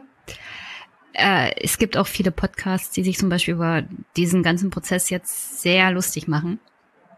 Und während ich in der CDU war zum Beispiel, konnte mir auch keiner richtig erklären, was ist überhaupt Konservativismus. Was bedeutet das überhaupt? Also für mich war Politik machen immer Politik für die Menschen. Aber, aber dieser Begriff, was heißt es, konservativ zu sein und ist es angebracht, sich über solche Leute lustig zu machen? Weil inhaltlich kann man immer, naja, unterschiedliche Meinungen haben, aber ich habe so das Gefühl, dass jeder, der konservativ ist, auch gleich als die sind rechts und die sind bäh, wie die AfD. Aber das finde ich nicht ganz richtig, das so in der Gegend stehen zu lassen. Also kannst du mir sagen oder meinen Hörern nochmal sagen, was heißt es eigentlich konservativ zu sein? Ja, das mache ich sogar ausgesprochen gerne und ich freue mich, das gefragt zu werden, weil das ja, wenn man so will, eigentlich mein publizistisches Hauptanliegen ist, zu trennen, was ist noch konservativ und was ist schon rechts. Also Konservative im Sinne der Bundesrepublik Deutschland nach 45 wollen äh, grundsätzlich das, was hier aufgebaut wurde, bewahren ähm, und sind insofern skeptisch gegenüber dem Fortschritt, als sich das Neue erstmal als gegenüber dem Alten überlegen erweisen muss. Ähm, so, wenn es das tut, dann ist man durchaus auch für Neuerungen offen. Das heißt, man entschleunigt so ein bisschen den, den Fortschritt, wenn man so will. Das ist auch der Grund, warum eben so Ad-Hoc-Entscheidungen wie der Atomausstieg ähm, Konservativen so aufstoßen. Ähm, und ähm, es gibt inhaltlich schon bestimmte Werte, die wichtig sind. Familie, Heimat, Tradition. Ähm, das allerdings nicht ausschließend gemeint. Also ähm, das heißt, anders als jetzt in, in rechten Bewegungen ähm, gesteht man auch Menschen, die hier hingezogen sind aus anderen Ländern zu, dass sie Deutschland als Heimat empfinden können. Also man denkt jetzt nicht in Kategorien von äh, die eigenen und die Fremden. Man setzt schon natürlich auf Recht und Ordnung, Sicherheit, Law and Order, das ist alles schon auch wichtig, sicherer Staat. Ähm, äh, auch durchaus äh, Kritik an, an Integrationsdefiziten aber eben aus einer praktischen Sicht heraus und nicht, weil man grundsätzliches Problem hat ähm, mit ähm, Migranten oder Asylbewerbern. Und ähm, im Unterschied zur Rechten, und das ist so die, die Kernabgrenzung, äh, glauben Konservative erstens nicht, die Wahrheit für sich gepachtet zu haben und, und äh, fangen nicht an, wie zum Beispiel die AfD jetzt, die politische Konkurrenz als Altparteien oder Kartellparteien äh, zu diffamieren. Auch die etablierten Medien nicht als, als Lückenpresse zum Beispiel. Ähm, und sie sind fest im Westen eingebunden in der westlichen Staatengemeinschaft. Es gibt da also nicht diesen auch für Rechte typischen Anti-Amerikanismus. Äh, man denkt liberal und ähm, sieht sich fest eingebunden auch in der Europäischen Union, anders als Rechte, die regelmäßig gegen die EU agitieren. Ähm, und sieht sich auch in der Verantwortung für ähm, das, was an Gräueltaten im Dritten Reich ähm, passiert ist und äh, steht für Aussöhnung und Frieden und diffamiert das nicht irgendwie als Schuldkult. Ähm, und hat, äh, hat auch nichts im Sinn mit autoritären Regimen wie Putin oder, oder das, was äh, Viktor Orban macht oder was in Polen gerade passiert oder mit plumpen, vulgären Sprüchen wie, wie von Donald Trump. Ähm, das ist so grob skizziert eigentlich das, was das konservative Denken in, äh, in Deutschland ausmacht. Du hast ja die drei Kandidaten angesprochen und im Großen und Ganzen äh, ich finde es irgendwie lustig, weil meine Fragen zu dem jeweiligen Kandidaten sind, ist Jens Spahn ein Populist, ist AKK eine Mini-Merkel oder ist Merz der Anti-Merkel? Ähm, kommen wir mal zu Jens Spahn als allererstes, weil das würde mich schon interessieren. Ich empfinde Jens Spahn schon ziemlich als Populisten. Ich habe so das Gefühl, er sagt gerne das, was er denkt, was gut ankommt, ohne eine große wirkliche Haltung zu irgendeinem Thema zu haben, sondern er versucht irgendwie mit Sachen zu punkten, von denen er denkt, dass ihm das eine Mehrheit bringen könnte. Und ich habe mir mal so seinen politischen Lebenslauf auch angeguckt. Er scheint sich sehr viele Feinde gemacht zu haben. Ist das einer der Gründe, warum er mittlerweile intern auch bei der Jungen Union unten durch ist? Ja, ich halte das für sehr plausibel und ähm, das, was du gesagt hast, wie er dir vorkommt, ähm, ich habe das am Anfang ja auch angedeutet, das, das kann ich nur unterstreichen. Ähm, er ist einfach jemand, der eben immer wieder und einfach wirklich immer wieder ernst gemeint, ähm, also quantitativ einfach sehr, sehr oft eben durch solche Sprüche ähm, auffällt ohne Not, wie zum Beispiel, dass er sich echauffiert. Angeblich wurden in Berlin zu viele ähm, Bedienungen in Restaurants Englisch sprechen. Dann hat er wörtlich gesagt, er müsse, äh, er müsse den Anblick von Kopftüchern auf den Straßen Berlin Wort, wörtlich sagt er, ertragen. Äh, dann hat er diese lächerliche Debatte angestoßen, dass es ihn ärgert, dass in seinem Fitnessstudio Muslime, also muslimische Männer in Unterhose duschen, obwohl das, ich habe das manchmal recherchiert, der Stern hat herausgefunden, diesen Trend gibt es inzwischen auch unter äh, Deutschen ohne Migrationshintergrund. Also im Grunde so, so komische Randthemen, mit denen man aber ganz gut Stimmung machen kann oder dann, dann wieder Burka-Verbot und alles. Und was mich persönlich so stört, er pocht aber andererseits oder ist überempfindlich, sobald es irgendwie um die, die Ehe für alle geht. Also äh, das ist für ihn im Grunde sakrosankt. Ähm, was ich ja verstehen kann, ich bin auch jemand, der das befürwortet und, und gerade auch ähm, Frau Kamm-Kramauer dafür sehr kritisiert, wie abfällig sie sich da teilweise drüber äußert. Aber, ähm, aber er fordert im Prinzip, äh, dass sein Minderheitenstatus als Homosexueller, ähm, der, dass er sehr respektvoll behandelt wird, aber umgekehrt trampelt er dann durchaus eben, ich habe das Beispiel ja genannt, auf anderen herum Und man hat den Eindruck, er will einfach permanent Schlagzeilen erzeugen und will in die Medien. Jetzt macht das ja das Ganze fast wieder mit dem Migrationspakt auf. Und ich glaube ehrlich gesagt, die Leute merken sowas. Und ähm, wenn man Analysen gerade im Moment liest über ihn, dann ist das offenbar genau das, was auch Unionsmitgliedern aufstößt, dass man den Eindruck hat, er macht das alles primär für sich. Ähm, er will in Schlagzeilen produzieren. Das so erinnert so ein bisschen auch an Markus Söder insofern. Der hat ja auch, ist ja auch schon jahrzehntelang für so Sachen ein bisschen bekannt. Also immer wieder ähm, sich in Szene setzen, in die Medien kommen. Und das, das mögen Leute nicht so. Also Leute mögen eigentlich doch jemanden, der, bei dem man den Eindruck hat, der macht Politik, um was zu erreichen, und zwar inhaltlich was zu erreichen und nicht nur, um primär jemand zu sein. Also alleine, wie oft darüber gesprochen wurde, ähm, Jens Kanzler traue sich das Kanzleramt zu oder so, da hat man den Eindruck irgendwie, äh, das ist so, für ihn geht in Richtung, es ist ein bisschen Selbstzweck, also so wie Schröder vorher, ich will, ich will hier rein ins Kanzleramt, aber man weiß nicht so recht, warum er das eigentlich will. Ja, vor allem, er hatte ja gerade erst angefangen als Gesundheitsminister. Das ist jetzt nicht gerade ein Amt, wo man groß Schlagzeilen machen kann und auch positive Schlagzeilen machen kann. Aber wirklich im Gegensatz zu anderen Ministern hat er es in dem Amt geschafft, auch durchaus positiv zu zeigen, dass er Sacharbeit kann. Also wenn es jetzt zum Beispiel um das Thema Organspende ging, ich denke mal, da, sein Vorstoß dazu kam sehr gut an, auch in der breiten Öffentlichkeit. Ich weiß, es gibt da Diskussionen zum Beispiel auch in der CDU zu. Aber es sah so aus, als ob er in dem Amt noch zwei Jahre gut für sich hätte punkten können. Und jetzt bestand er unbedingt darauf, trotzdem als, als Vorstandsvorsitzender zu kandidieren, obwohl bei der Konstellation Merz und Annegret Kramp-Karrenbauer doch eigentlich absehbar war, dass er da das dritte Rad am Wagen ist, sozusagen, oder das fünfte Rad am Wagen. Ja, genau. Also er, er ist tatsächlich als Gesundheitsexperte schon seit Jahren absolut anerkannt. Also er ist auf diesem Politikfeld wirklich sehr versiert. Er ist auch der Minister, der die meisten seiner Gesetzesinitiativen äh, in dieser neuen Koalition durchgebracht hat. Er ist sehr erfolgreich damit, aber es ist halt kein Themengebiet, mit dem man großartig Schlagzeilen zielt und in Talkshows kommt. Und er wäre besser beraten gewesen, wenn er sich, ähm, gerade weil er ja so ein bisschen als Krawallmacher auch gilt, wenn er tatsächlich jetzt diese Zeit vielleicht genutzt hätte, sich als, als Experte ähm, das, das stärker noch zu akzentuieren und damit eher so einen, auf so einen langfristigen Effekt zu setzen. Und nach allem, was man so hört und liest, ähm, ja, er wollte immer Kanzler werden und er hat darauf gewartet, dass, dass Merkel ähm, sich zurückzieht. Das kam sehr überraschend irgendwo habe ich in einem Artikel gelesen, er sei wohl ganz aufgekratzt auch an dem Tag, ähm, er sei so erschienen, als hätte er so gewirkt. Und ich glaube, dann war das einfach überhastet.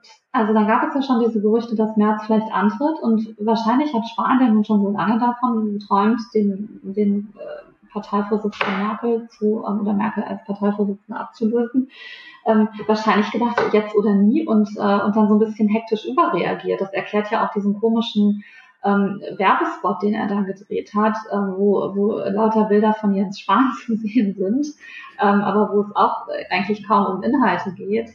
Und ähm, es wirkt so ein bisschen so, als konnte er der Versuchung nicht so widerstehen zu kandidieren und es geht halt jetzt total nach hinten los. Meinst du, er hält durch bis zum 7. Dezember oder wird er früher aufhören? Oder tritt er an, nur um das Gesicht nicht zu verlieren? Also ich glaube, er hat sich einfach gigantisch verspekuliert. Und ähm, diese Kreise, die er ansprechen wollte, die, die räumt jetzt März alle ab. Und ähm, wenn er klug beraten wäre, wird er sich zurückziehen. Ich glaube aber nicht, dass er das macht, weil er auch immer wieder angekündigt hat, er wird sich nicht zurückziehen.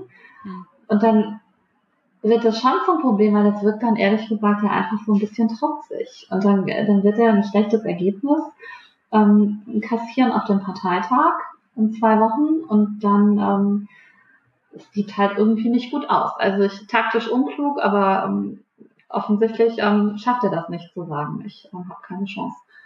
Also wie gesagt, ich sehe Spahn da auch nicht weit vorne. Ich denke mal, wenn er jetzt antritt, geht er da als beschädigt im Großen und Ganzen auch raus. Äh, er ist, glaube ich, einfach zu vielen Leuten mittlerweile auf die Füße getreten.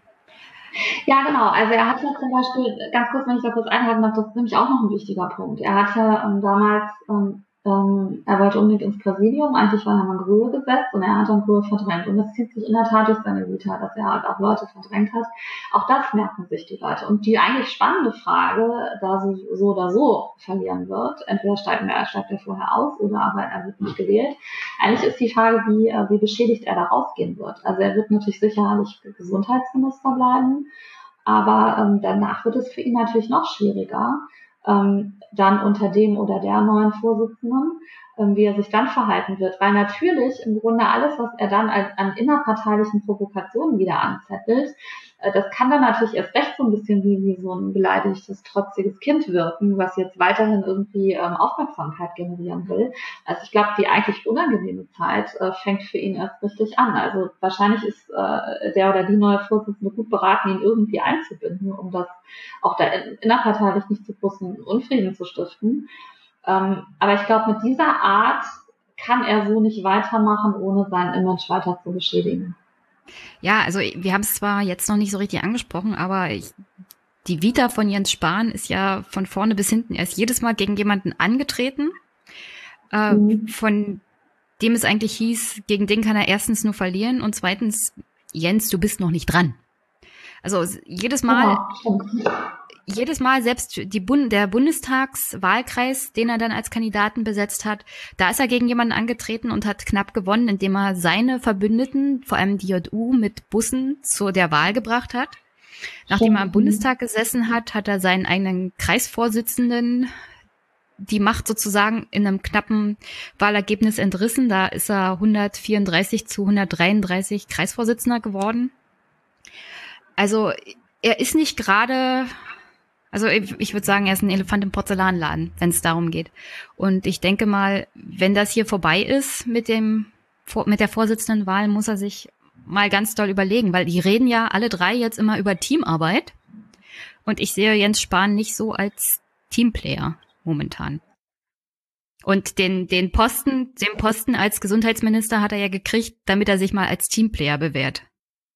Und selbst die, die Kandidatur nutzt er jetzt aus, um gegen die Kanzlerin zu schießen, weil, wie gesagt, UN-Migrationspakt ist ja auch so eine Sache. Das zeugt nicht von Teamplayer. Ja, vor allem, weil er hat ja diese Grundentscheidung des Kabinetts dafür ja mitgetragen. Ja. Also da fragt man sich ja auch, warum hat er denn da nicht schon öffentlich widersprochen? So wirkt es, ist genau das, was du sagst. Es wirkt halt, dass er wirkt so, als ob er dieses Thema instrumentalisiert für diesen innerparteilichen Machtkampf und äh, genau, das ist so ein, das merken sich die Leute. Das ist äh, exakt das, was du sagst. Es zieht sich durch seine Vita. Und das wissen ja die Leute innerhalb der Partei noch viel, viel genauer, als wir, die von, wir von außen drauf gucken. Und ähm, da, glaube ich, irgendwann verfestigt sich so ein Ruf, ähm, dass das Ego doch zu sehr vielleicht im Vordergrund steht und sowas wird man nur sehr schwer los. Und offensichtlich tickt er ja auch so ein bisschen so, dann wird man das erst recht schwer los. Also ich bin sehr gespannt, ähm, wie das weitergeht. Ja, ich auch. Ähm, kommen wir zu der Mini-Merkel, Annegret Kramp-Karrenbauer. Also ich mag ja diesen Ausspruch von Angela Merkel, erst das Land, dann die Partei und dann man selbst. Ich fand's jetzt nicht so sympathisch, dass sie sich hat zur Ministerpräsidentin wählen lassen, beziehungsweise den Wahlkampf in Saarland ähm, als Spitzenkandidatin gemacht hat und dann nach Berlin als Generalsekretärin gegangen ist. Weil das zeigt mir, erst die Partei, dann das Land und dann man selbst. Und das finde ich jetzt nicht ein Wesenszug für eine angehende Kanzlerin, weil ich weiß, auf diesen Podiumsdiskussionen beziehungsweise diesen Vorstellungsrunden sagen sie immer, ach, wir wollen hier nur Vorsitzende werden. Aber natürlich, der Vorsitzende der CDU ist der angehende Spitzenkandidat und potenzieller Kanzler. Und von, also ich finde alle drei jetzt nicht so überzeugend, aber AKK ist ja diejenige, die am weitesten vorne liegt und sie ist mir schon sehr unsympathisch in dieser Hinsicht. Ja, interessante Frage. Also mir ist die Frage, da kommen wir vielleicht noch drauf in Ihrer Äußerung zu ihr für alle unsympathisch. Und das sage ich übrigens als, als wirklich aus neutraler Sicht. Ich bin da nicht betroffen. Ich bin selbst äh, heterosexuell, aber ich finde das nicht gut, was sie da sagt. Aber um jetzt auf deinen Punkt zurückkommen, zurückzukommen, ja und nein. Also äh, diesen Posten als Generalsekretärin zu wählen, ist natürlich auch ein Schleudersitz. Also es gibt wenige, ähm, im Grunde wenige Ämter, in denen man so grandios scheitern kann. Und dass sie gedacht hat, sie sieht so ein bisschen sich in der Verantwortung, ähm, auch äh, mit diesem Amt ähm, der Partei zu dienen, die ja wirklich in, in auf schwere Fahrwasser geraten ist und die CDU hat sich immer auch als staatstragende Partei letztlich verstanden. Das würde ich ihr so nicht, nicht absprechen, weil man darf ja eins nicht vergessen. Also sie hätte im Grunde weiterhin ein sehr komfortables Leben gehabt als Ministerpräsidentin im Saarland. Da war sie relativ unangefochten und sehr, sehr beliebt. Ähm, und wenn das jetzt schief geht, gut, sie konnte natürlich nicht wissen, dass März kommt, aber trotzdem, wenn das schief geht, dann hat sie gar nichts mehr. Dann hat sie, sie hat kein äh, Mandat mehr. Sie hat auch äh, das, das Amt eben nicht mehr als Ministerpräsidentin. Sie wird dann auch nicht mehr Generalsekretärin sein und dann äh, ist die große Frage, was passiert denn dann? Also äh, dann äh, ändert das dann wie so eine äh, CDU-Karriere irgendwann in, äh, in CDU-nahen Organisationen oder so. Also sie ist da schon auch ein hohes persönliches Risiko eingegangen, das darf man nicht vergessen. Allerdings, das Risiko war als sie diesen Posten als Generalsekretärin haben wollte, nicht so groß wie im Moment, weil sie natürlich schon damit rechnen konnte, dass sie gesetzt ist irgendwie als Merkels Nachfolgerin irgendwann. Äh, März hatte ja niemand auf dem Ticket. Und manche sagen auch, dass sie, ähm, dass sie schon auch noch mehr wollte, also eine größere Karriere in Berlin und äh, mit der Option dann eben möglicherweise auch, auch Merkel zu beerben. Also äh, ich glaube, es ist so eine Gemengelage aus, aus verschiedenen Faktoren bei ihr insgesamt. Du hast jetzt schon mehrmals angesprochen, was sie zum Thema Ehe für alle gesagt hat. Kannst du nochmal wiederholen, was genau dich vor allem an dieser Aussage gestört hat? Ja, also sie hat vor drei Jahren gesagt, 2015, in einem Interview mit der Saarbrücker Zeitung, dass sie die Ehe für alle deshalb ablehnt, weil mit dem Wegfall der Geschlecht, der verschiedenen Geschlechtlichkeit, also wenn man sagt, Ehe ist eben nicht nur zwischen Mann und Frau, sondern auch zwischen Mann und Mann oder Frau und Frau möglich, dann könnte man äh, die Türe für weitere Diskussionen öffnen, ob dann ähm, auch andere einschränkende Merkmale wegfallen. Also mit anderen Worten, diese Beispiele nannte sie dann, ob dann auch gefordert werden würde, dass, dass es Inzest-Ehen geben dürfe oder eben polygamische Ehen. So. Und das ist schon ein ziemlicher Schlag ins Gewicht für Homosexuelle, die im Grunde ja eigentlich auch sehr konservativ ist, sich in einer Ehe einfach als liebende Menschen, die füreinander sorgen, ähm, äh, zusammenleben wollen und nicht mit irgendwelchen komischen, abseitigen äh, sexuellen Praktiken irgendwas zu tun haben. Ähm, so, und ähm, diese Diskussion hat jetzt gerade, deswegen ist das Thema auch so aktuell, ähm, Michael Spreng, der Publizist, wieder eröffnet, weil er zusammen bei Maybrit Illner war mit Kram Karrenbauer in der vorletzten Sendung oder, oder vorvorle vorvorletzten Sendung. Und da hat ähm, Kram Karrenbauer, ähm, er hat Spreng sie darauf angesprochen und hat gesagt, das sei doch jetzt mal die perfekte Möglichkeit, sich von diesen Äußerungen äh, zu distanzieren. Und Spreng ist nun auch niemand, der, der übermäßig äh, links wäre oder so. Aber er hat gesagt, also nicht, dass sie gegen die für alles ist das Problem, sondern diese Begründung und sie ist davon nicht abgewichen. Und da hat dann gesagt, das sei halt ihre Position, die sei bekannt und es sei auch konservativ, auch mal gegen den Zeitgeist zu sein. Und ich finde das halt persönlich schon doppelmoralisch, weil sie ähm, sie ja nun auch nicht gerade für, wenn sie sozusagen sich hier auf etwas Konservatives beruft, sie lebt nun alles andere selbst privat als konservativ. Ähm, ihr Mann hat den Beruf aufgegeben und sich um die Kinder gekümmert. Sowas ist in bestimmten konservativen Milieus fast noch verpönter als, äh, als die Ehe für alle. Ähm, das Stichwort Rabenmutter, kennt man solche Sprüche. Ähm, mhm. Karrierefrau. So, und das, äh, das ist so selbstverständlich, aber äh, dann, dann meint sie irgendwie zur Ehe für alle sowas sagen zu müssen. Das finde ich passt nicht wirklich zusammen. Ich verstehe auch nicht, warum sie das unbedingt beibehalten wird, aber das ist schon, finde ich, eine Äußerung, die sehr respektlos ist gegenüber Homosexuellen und das wäre für mich jetzt oder ist für mich ein Grund, ihr gegenüber doch auch insgesamt ein bisschen skeptisch zu sein. Na, vor allem ist es doch, also für mich ist es völlig unverständlich, bei diesen Aussagen zu bleiben, weil es ist gesellschaftstechnisch so und so schon längst entschieden. Keiner hat sich darüber großartig aufgeregt, dass das Gesetz für die Ehe für alle kam. Äh, solche Diskussionen wurden, wurden allerhöchstens wirklich in den sehr konservativen und sehr rechten Kreisen geführt, wie Annegret Karrenbauer da äh, ausgedrückt hat. Und im Großen und Ganzen hat ja Angela Merkel schon angedeutet, damals, als sie gesagt hat, na, machen wir das doch zu einer Gewissensentscheidung. Das ist entschieden und der Bundestag muss hier eigentlich nur noch hinterher. Und das ist ja eigentlich peinlich, im 21. Jahrhundert da noch so weit hinterher zu hinken. Ja, die Begründung ist einfach das Problem. Also man kann ja von mir, man kann ja dagegen sein. Also aus traditionellen Vorstellungen oder weil man sagt, Ehe soll nur zwischen Menschen möglich sein, die auch Kinder zeugen. Das ist jetzt nicht meine Meinung, aber das ist an sich jetzt nicht verächtlich gegenüber Homosexuellen. Aber das, so wie sie es begründet, ist es halt, ist es im Grunde verächtlich machend, weil sie damit die Ehe für alle auf ähm, eine mögliche Stufe setzt mit Inzest und Polygamie. Und das ist schon, das ist, äh, das ist abwegig und solche also diesen Teil der Diskussion kenne ich ansonsten tatsächlich nur aus rechten Zusammenhängen. Ich will damit nicht sagen, dass sie recht ist, wirklich nicht, aber in diesem Punkt hat sie so eine offene Flanke. Ich, ich kann es auch nicht nachvollziehen, weil es zum Beispiel auch in der CDU mittlerweile ja auch Forderungen gibt, das Adoptionsrecht für gleichgeschlechtliche Partnerschaften. Wie will sie das als eine Kraft oder als eine Vorsitzende denn dann vertreten? Wenn, wenn ja, sie ihre Haltung hat und dann ist, fordert die Partei aber mittlerweile auch schon oder Teile der Partei das Adoptionsrecht für Gleichgeschlechtliche einzuführen. Ich weiß es nicht. Also es wird interessant sein zu beobachten, wie, wie sie sich da weiter positionieren wird. Ich meine, das gleiche Problem bei der Definition von Ehe haben wir ja beim Familiensplitting. Selbst die junge Union fordert ja mittlerweile Familiensplitting. Wie, also wie weit ist die Ehe fürs Steuerrecht zum Beispiel noch entscheidend. Und für manche ist das so und so nur noch, ach, heiraten war, wegen der steuerlichen Vorteile. Sowas gibt's heutzutage.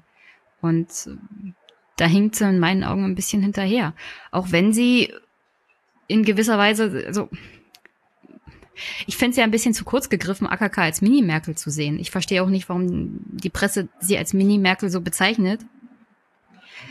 Also in einer Hinsicht hat sie, glaube ich, wirklich was übernommen, beziehungsweise die gleiche Überzeugung von Merkel. Und das ist beim Thema Armut als sozialer Sprengstoff und als Gefährdung für die Demokratie. Aber das ist das einzig Positive, was ich ihr wirklich im Großen und Ganzen abgewinnen kann. Ja, das stimmt. Ich meine, ansonsten ist sie halt so ein bisschen äh, farblos. Wobei man ja sagen muss, insgesamt ist diese ganze, ähm, dieser Dreierwahlkampf ähm, äh, also die Zukunftsthemen werden ja nicht wirklich angepackt. Also es ist halt, ich meine, das, also sieht man ja schon alleine daran, wie sehr sie sich jetzt da alle wieder auf dieses Migrationsthema und so weiter kaprizieren.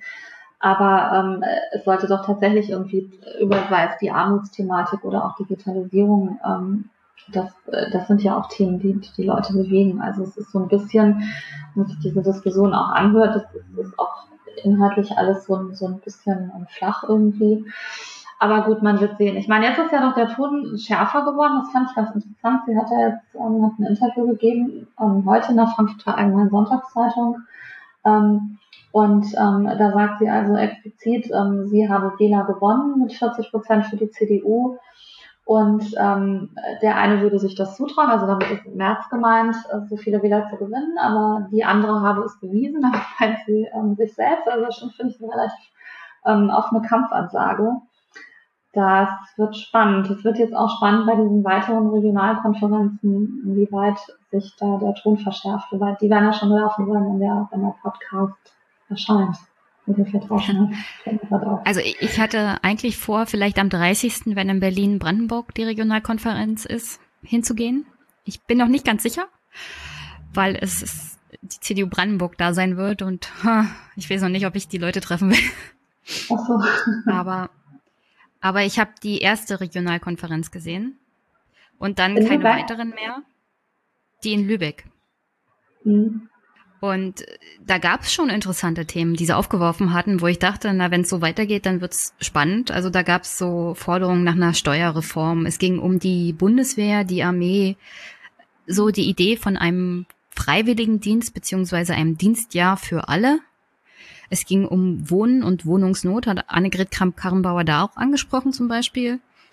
Äh, es ging zum Beispiel auch um Fragen, die an, also die Unternehmer, die im Publikum waren, angesprochen haben, was jetzt die Konkurrenz mit China angeht. Oder äh, generell so der Fachkräftemangel. Also da wurden wirklich wichtige, auch Zukunftsthemen angesprochen. Da ging es auch um Digitalisierung. Und ich finde es traurig, dass es jetzt sich naja, anschickt, dass in der Presse, was ich so mitkriege, hauptsächlich darüber gesprochen wird, dass der UN Migrationspakt diskutiert werden soll, beziehungsweise dass Herr Merz das Grundrecht auf Asyl in Frage stellt. Und mir scheint es, als ob die CDU sich anschickt, ein Hartz-IV-Thema zu bekommen. Also es wird Es wird über Flucht gesprochen, über Asyl, über Migration in 2015. Und mir scheint, die wichtigen Themen gehen unter. Ja, das ist ganz interessant. Also ich habe Lübeck, ich habe tatsächlich nur über Lübeck gelesen und ich war nicht da. Ähm, und ich habe das, ich weiß gar nicht, ob das auch online ist, aber zumindest die letzte Regionalkonferenz, die ähm, in Halle, die war online, das konnte man hören. Ähm, es kam tatsächlich in den Medien so rüber, als, als stimmt wieder die, äh, stimmt das Migrationsthema so im Vordergrund. Ähm, aber umso besser, wenn es dann vor Ort nicht so ist. Aber ja, also äh, das ist, ähm, das stimmt schon ein bisschen. Also bist du für oder bist du gegen den Migrationspakt? Ähm, kann tatsächlich so ein bisschen irgendwie die Hartz-IV-Frage der Union werden. Da müssen wir mal gucken, in welche Richtung sich das jetzt weiterentwickelt. Äh, so, kommen wir zurück zu Herrn Merz. Der tritt ja auch noch an.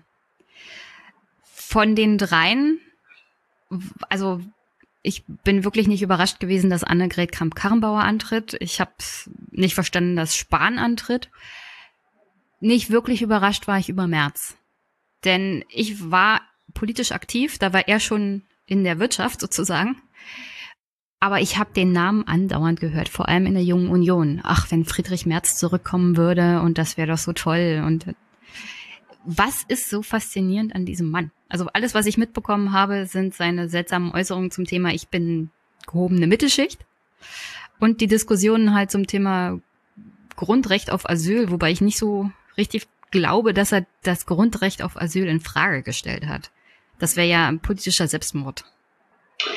Also zunächst mal ist es ja immer so, man kann wahnsinnig viel in Leute rein interpretieren oder auch auf sie projizieren, wenn sie in der äh, politischen Realität nicht präsent sind. Und so war das halt bei ihm. Nach seinem Abgang und der ja im Grunde aufgrund des Zerwürfnisses mit Angela Merkel auch ähm, geschah, die ihm in Absprache mit, äh, mit Stoiber den Fraktionsvorsitz entschlossen hatte, ähm, galt er halt so als einer der wichtigsten Konservativen, die Merkel, dieser Ausdruck fällt sehr oft weggebissen hat. Und, äh, und äh, diese Diskurse kenne ich auch, also dass man in der Union immer gedacht hat oder vielfach gesagt hat, ach wäre doch der Friedrich Merz noch da, dann wäre alles besser. Das erklärt im Grunde, warum jetzt ähm, er offensichtlich, so wie er das sagt, auch, auch gebeten wurde von vielen, das zu machen und, und tatsächlich jetzt auch macht. Also insofern ist es tatsächlich ganz, ganz logisch. Er ergreift jetzt irgendwie seine Chance.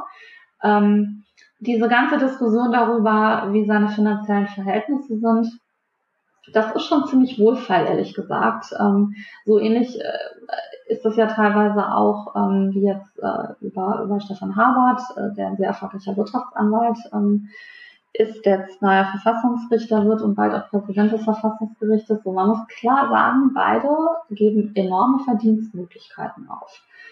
Und bei Friedrich Merz ist es so, der hätte sicherlich ein sehr komfortables Leben weiterhin gehabt mit seinem bisherigen Einkommen. Das wird jetzt anders aussehen. Also da sind schon finanzielle Abstriche mit drin und das macht jemand nicht unnötig.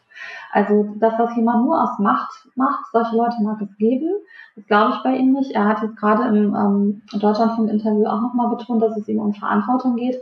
Und ehrlich gesagt, das, das ist nur was, was Gutes. In Amerika ist es gang und gäbe, dass Leute aus der Wirtschaft in die Politik wechseln und wieder zurück. Und das ist doch besser, als es wird doch sonst immer den Politikern vorgeworfen, dass sie nur Parteikarriere gemacht hätten. So, jetzt kommt jemand, der sehr erfolgreich auch war, was ja auch ein Kompetenzausweis ist, kommt zurück. Das an sich ist begrüßenswert.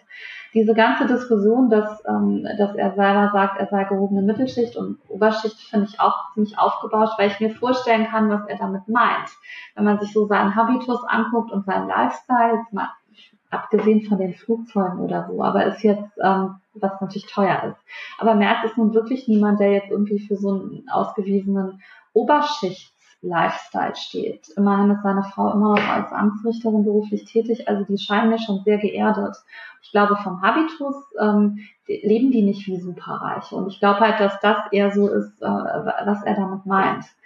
Ähm, und an sich ist das, finde ich, soweit auch mit seiner Vita und seinem fachlichen Können ähm, durchaus geeignet. Und die Union ist ja auch immer eine, eine Partei, die ähm, die auch von der Wirtschaft letztlich getragen wird. Und wenn da jemand ist mit Wirtschaftskompetenz, ist das ja nur gut. Und er hat ja auch dieses Image, das er zeitweise hatte, des kalten Neoliberalen auch abgestreift. Und man muss ohnehin sagen, ähm, ich bin ja selbst ganz gut auch vernetzt in der Wirtschaft und wie da im Moment gesprochen wird.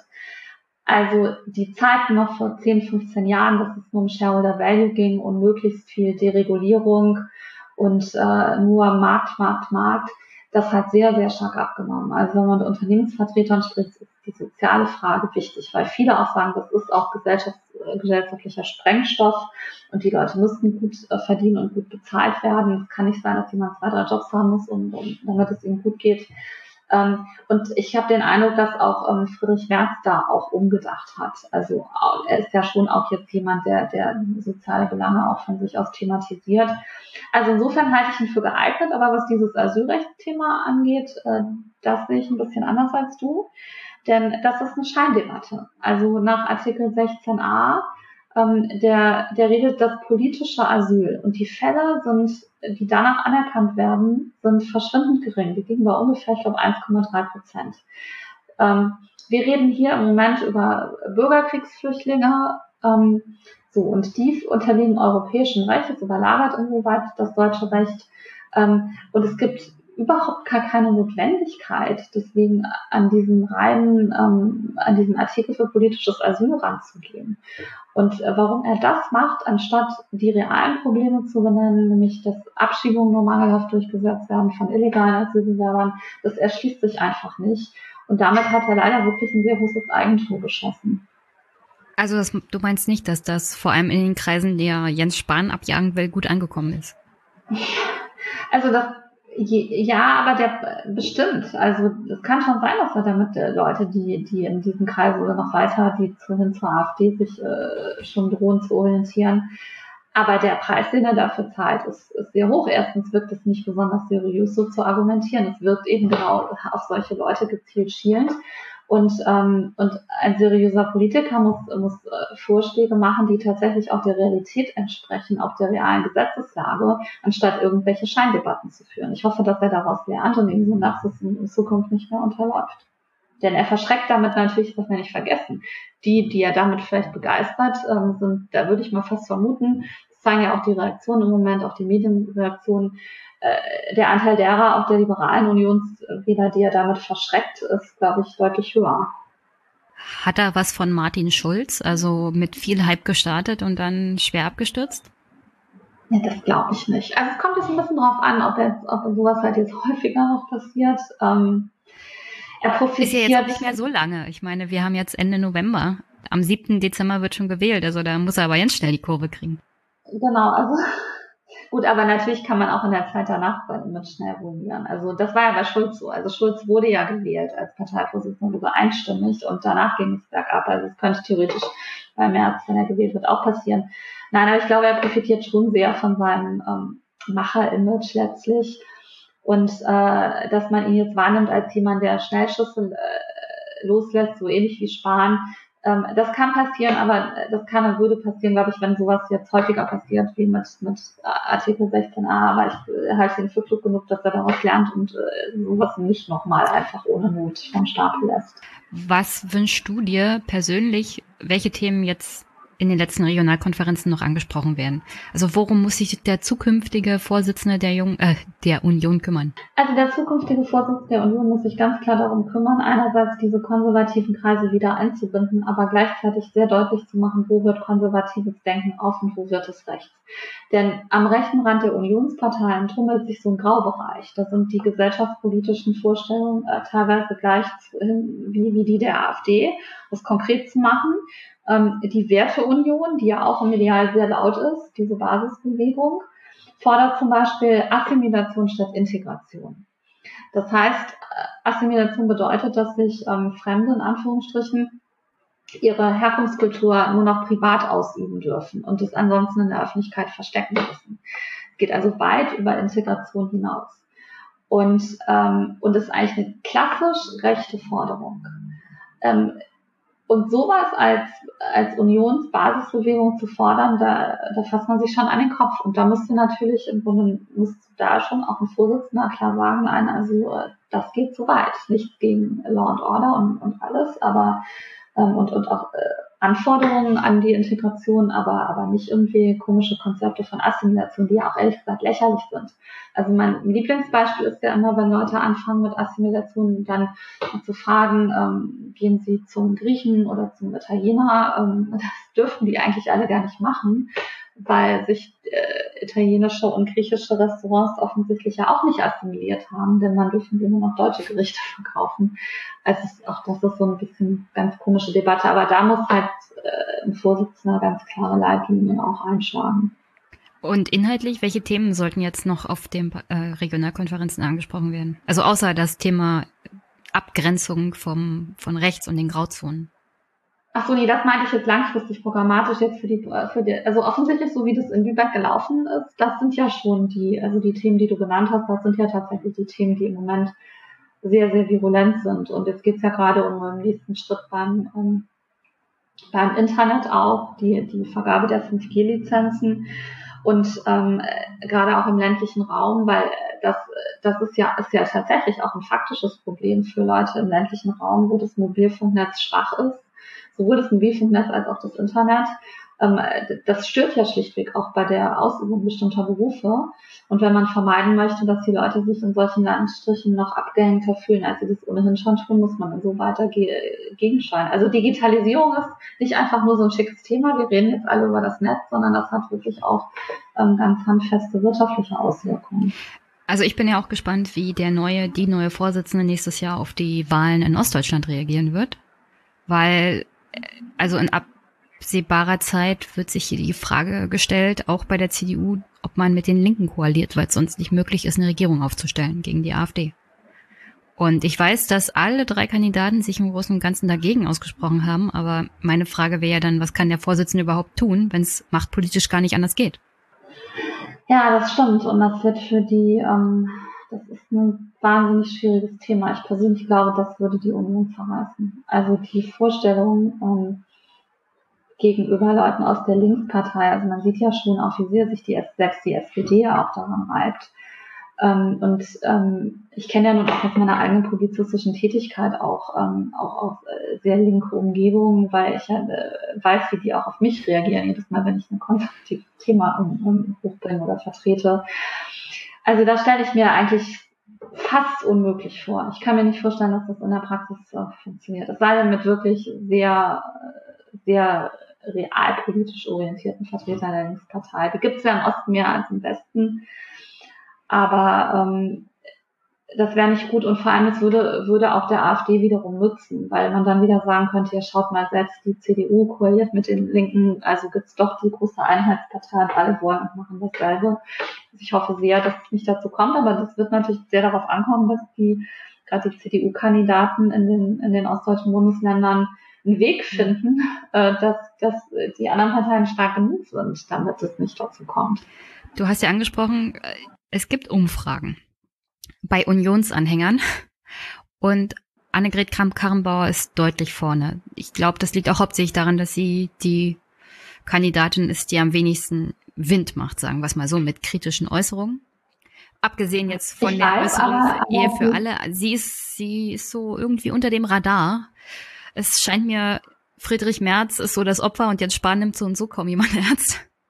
Nee, das ist richtig, aber nochmal, es ist eben, ähm, es ist ein Delegiertenparteitag. Also es wählen die, den, es wählen nicht die Mitglieder und das macht schon auch nochmal einen Unterschied, weil ähm, weil ich glaube schon, dass die Delegierten, also die, wenn man jetzt die Gesamtzahl der Mitglieder fragt, da sind natürlich auch viel emotionale Blicke auf die Kandidaten mit drin. Während die Delegierten schon, glaube ich, auch takt, natürlich auch taktisch entscheiden und sich schon überlegen werden, wer kann die CDU in ihrer Breite weiterhin wie erstens wiederbeleben und auch dann verkörpern. Da insofern könnte ich mir vorstellen, dass es dann doch noch eine Tendenz wieder gibt hin zu März. Aber der März muss jetzt wirklich aufpassen, wie gesagt, ähm, dass er nicht irgendwie äh, weiter so, so Ad-Hoc-Äußerungen tätigt, die nicht fundiert sind und weil das, glaube ich, schadet ihm. Also die Leute wollen jemanden an der Spitze haben, auch die Delegierten, bei dem sie das Gefühl haben, der hat all diese Themen wirklich sehr tief durchdrungen und durchdacht und leistet sich keine Schnellschüsse. Ich habe so das Gefühl, dass es diese Umfragen gibt, die beziehen sich ja dann auch in der Regel auf das Thema Kanzlerschaft. Und wie gesagt, AKK ist da immer weit vorne, dass diese Umfragen dann doch die Delegierten eher beeinflussen sollen, weil, wie gesagt, das ist, wie du ja gesagt hast, es ist Delegiertenparteitag. Und äh, Mitglieder entscheiden manchmal anders als Delegierte. Da sitzen ja nicht irgendwelche Leute, da sitzen die Mandatsträger, Bundestag, Landtag, Kommunalvertretung, genau. die hohen Mitglieder der Landes- und Vereinigungsverbände. Und ja, ich glaube, so klar entschieden ist das Rennen zwischen AKK und Merz. Sparen lassen wir jetzt mal weg. Äh, noch nicht.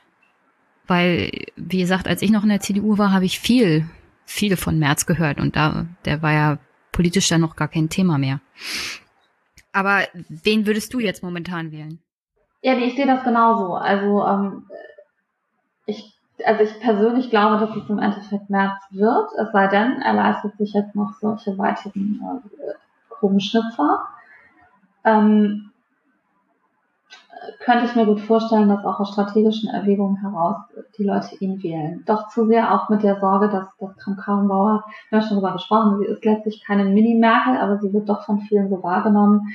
Und so insgesamt äh, die Sehnsucht an der, in der Partei äh, einen gewissen Neuanfang zu haben, auch wenn es ein Neuanfang mit einem ähm, ja, gar nicht so neuen Politiker wie, wie Merz ist, äh, glaube ich schon, dass sie sich im Endeffekt dafür entscheiden werden. Aber ich kann mich irren, wir werden sehen. Okay, also wen würdest du denn wählen, wenn du könntest? Also ich habe das ja offen auch schon auf meiner Facebook-Seite gesagt. Also ich habe grundsätzlich eine gewisse Präferenz für, ähm, für März. Und ähm, aber ich bin, ich bin sehr irritiert jetzt, wie gesagt, über diese Äußerung zu 16a. Und auch dass er übrigens nicht nur das, also er hat bei Anne Will ähm, letzte Woche diesen Mythos von der Grenzöffnung ähm, bedient. Also er nannte dieses Wort, es war nicht keine Grenzöffnung, die Grenzen waren offen. Und dann sagte er, die Dublin-Regeln seien alle nicht eingehalten worden. Das stimmt nicht. Also es gibt, Deutschland hat ein Selbsteintrittsrecht äh, nach den Dublin-3-Regeln. Da kann man jetzt sagen, Deutschland hat es exzessiv benutzt und es ist nicht dafür äh, gedacht, dass man es über Wochen irgendwie dies alles an sich reißt. Aber äh, diese Legende, dass das alles rechtswidrig gewesen sei, die ist für mich haltbar. Das ist umstritten unter Juristen. Und so wie er das geäußert hat, hat er damit tatsächlich so die klassische Vorstellung ähm, am rechten Rand der Unionsparteien und in der AfD bedient. Und das ist uns auch wieder ohne Not und auch nicht durchdacht. Das sind so diese zwei Sachen, die ihm jetzt äh, innerhalb von wenigen Tagen passiert sind. Ähm, ich würde immer noch sagen, okay, ähm, ähm, machen Sie es jetzt besser.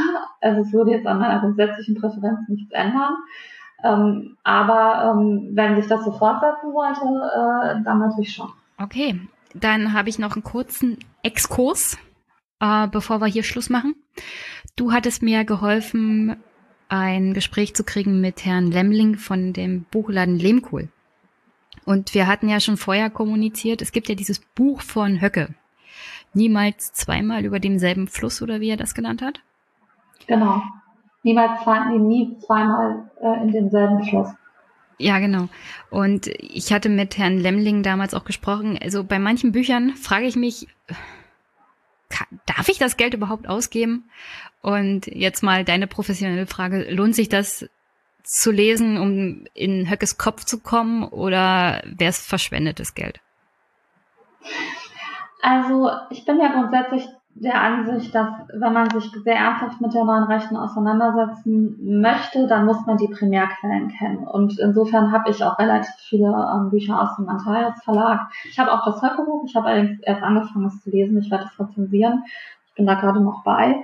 Ähm, und ähm, ohne die Lektüre oder das zu wissen, was sie sagen, das beschränkt sich nicht auf Bücher, es gilt auch äh, Höcke. Ich, hab, ich weiß gar nicht, wie viele Höcke reden inzwischen gehört hätte ich das nicht getan, hätte ich ja dessen Denken niemals wirklich durchdringen und verstehen können. Und man versteht auch nur, warum Leute, die sich beispielsweise für die AfD begeistern, in diese Gedankenwelten reingeraten, wenn man weiß, wie, wie Rechte ticken, wie sie ihre Thesen vermitteln, welchen Jargon sie benutzen. Und das erschließt sich durch Bücher nochmal anders, auch als nur durch kurze Artikel.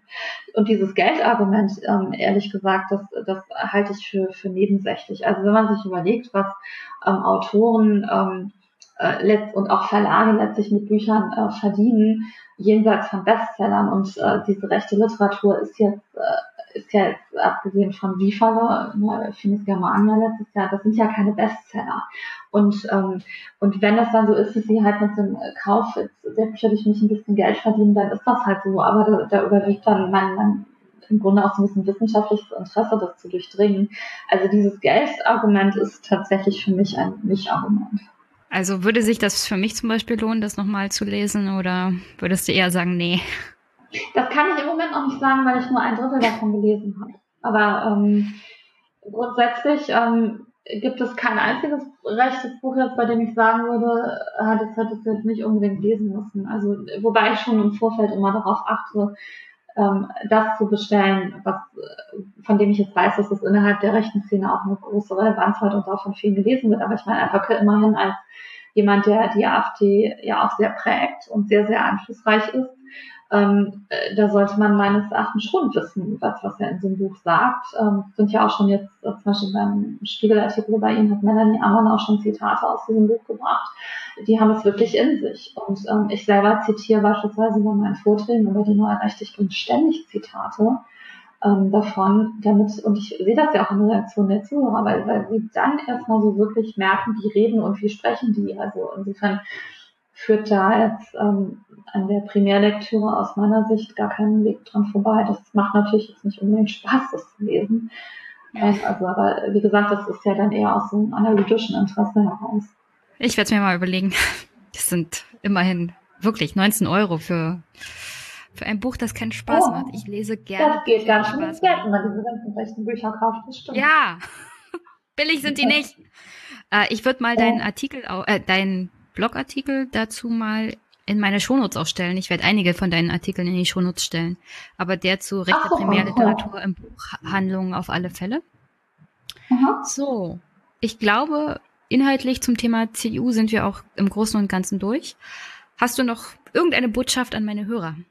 Ähm, bleiben Sie wachsam, bleiben Sie politisch und ähm, schauen Sie immer ganz genau hin, wenn jemand etwas sagt und behauptet und prüfen Sie es im Zweifel nach.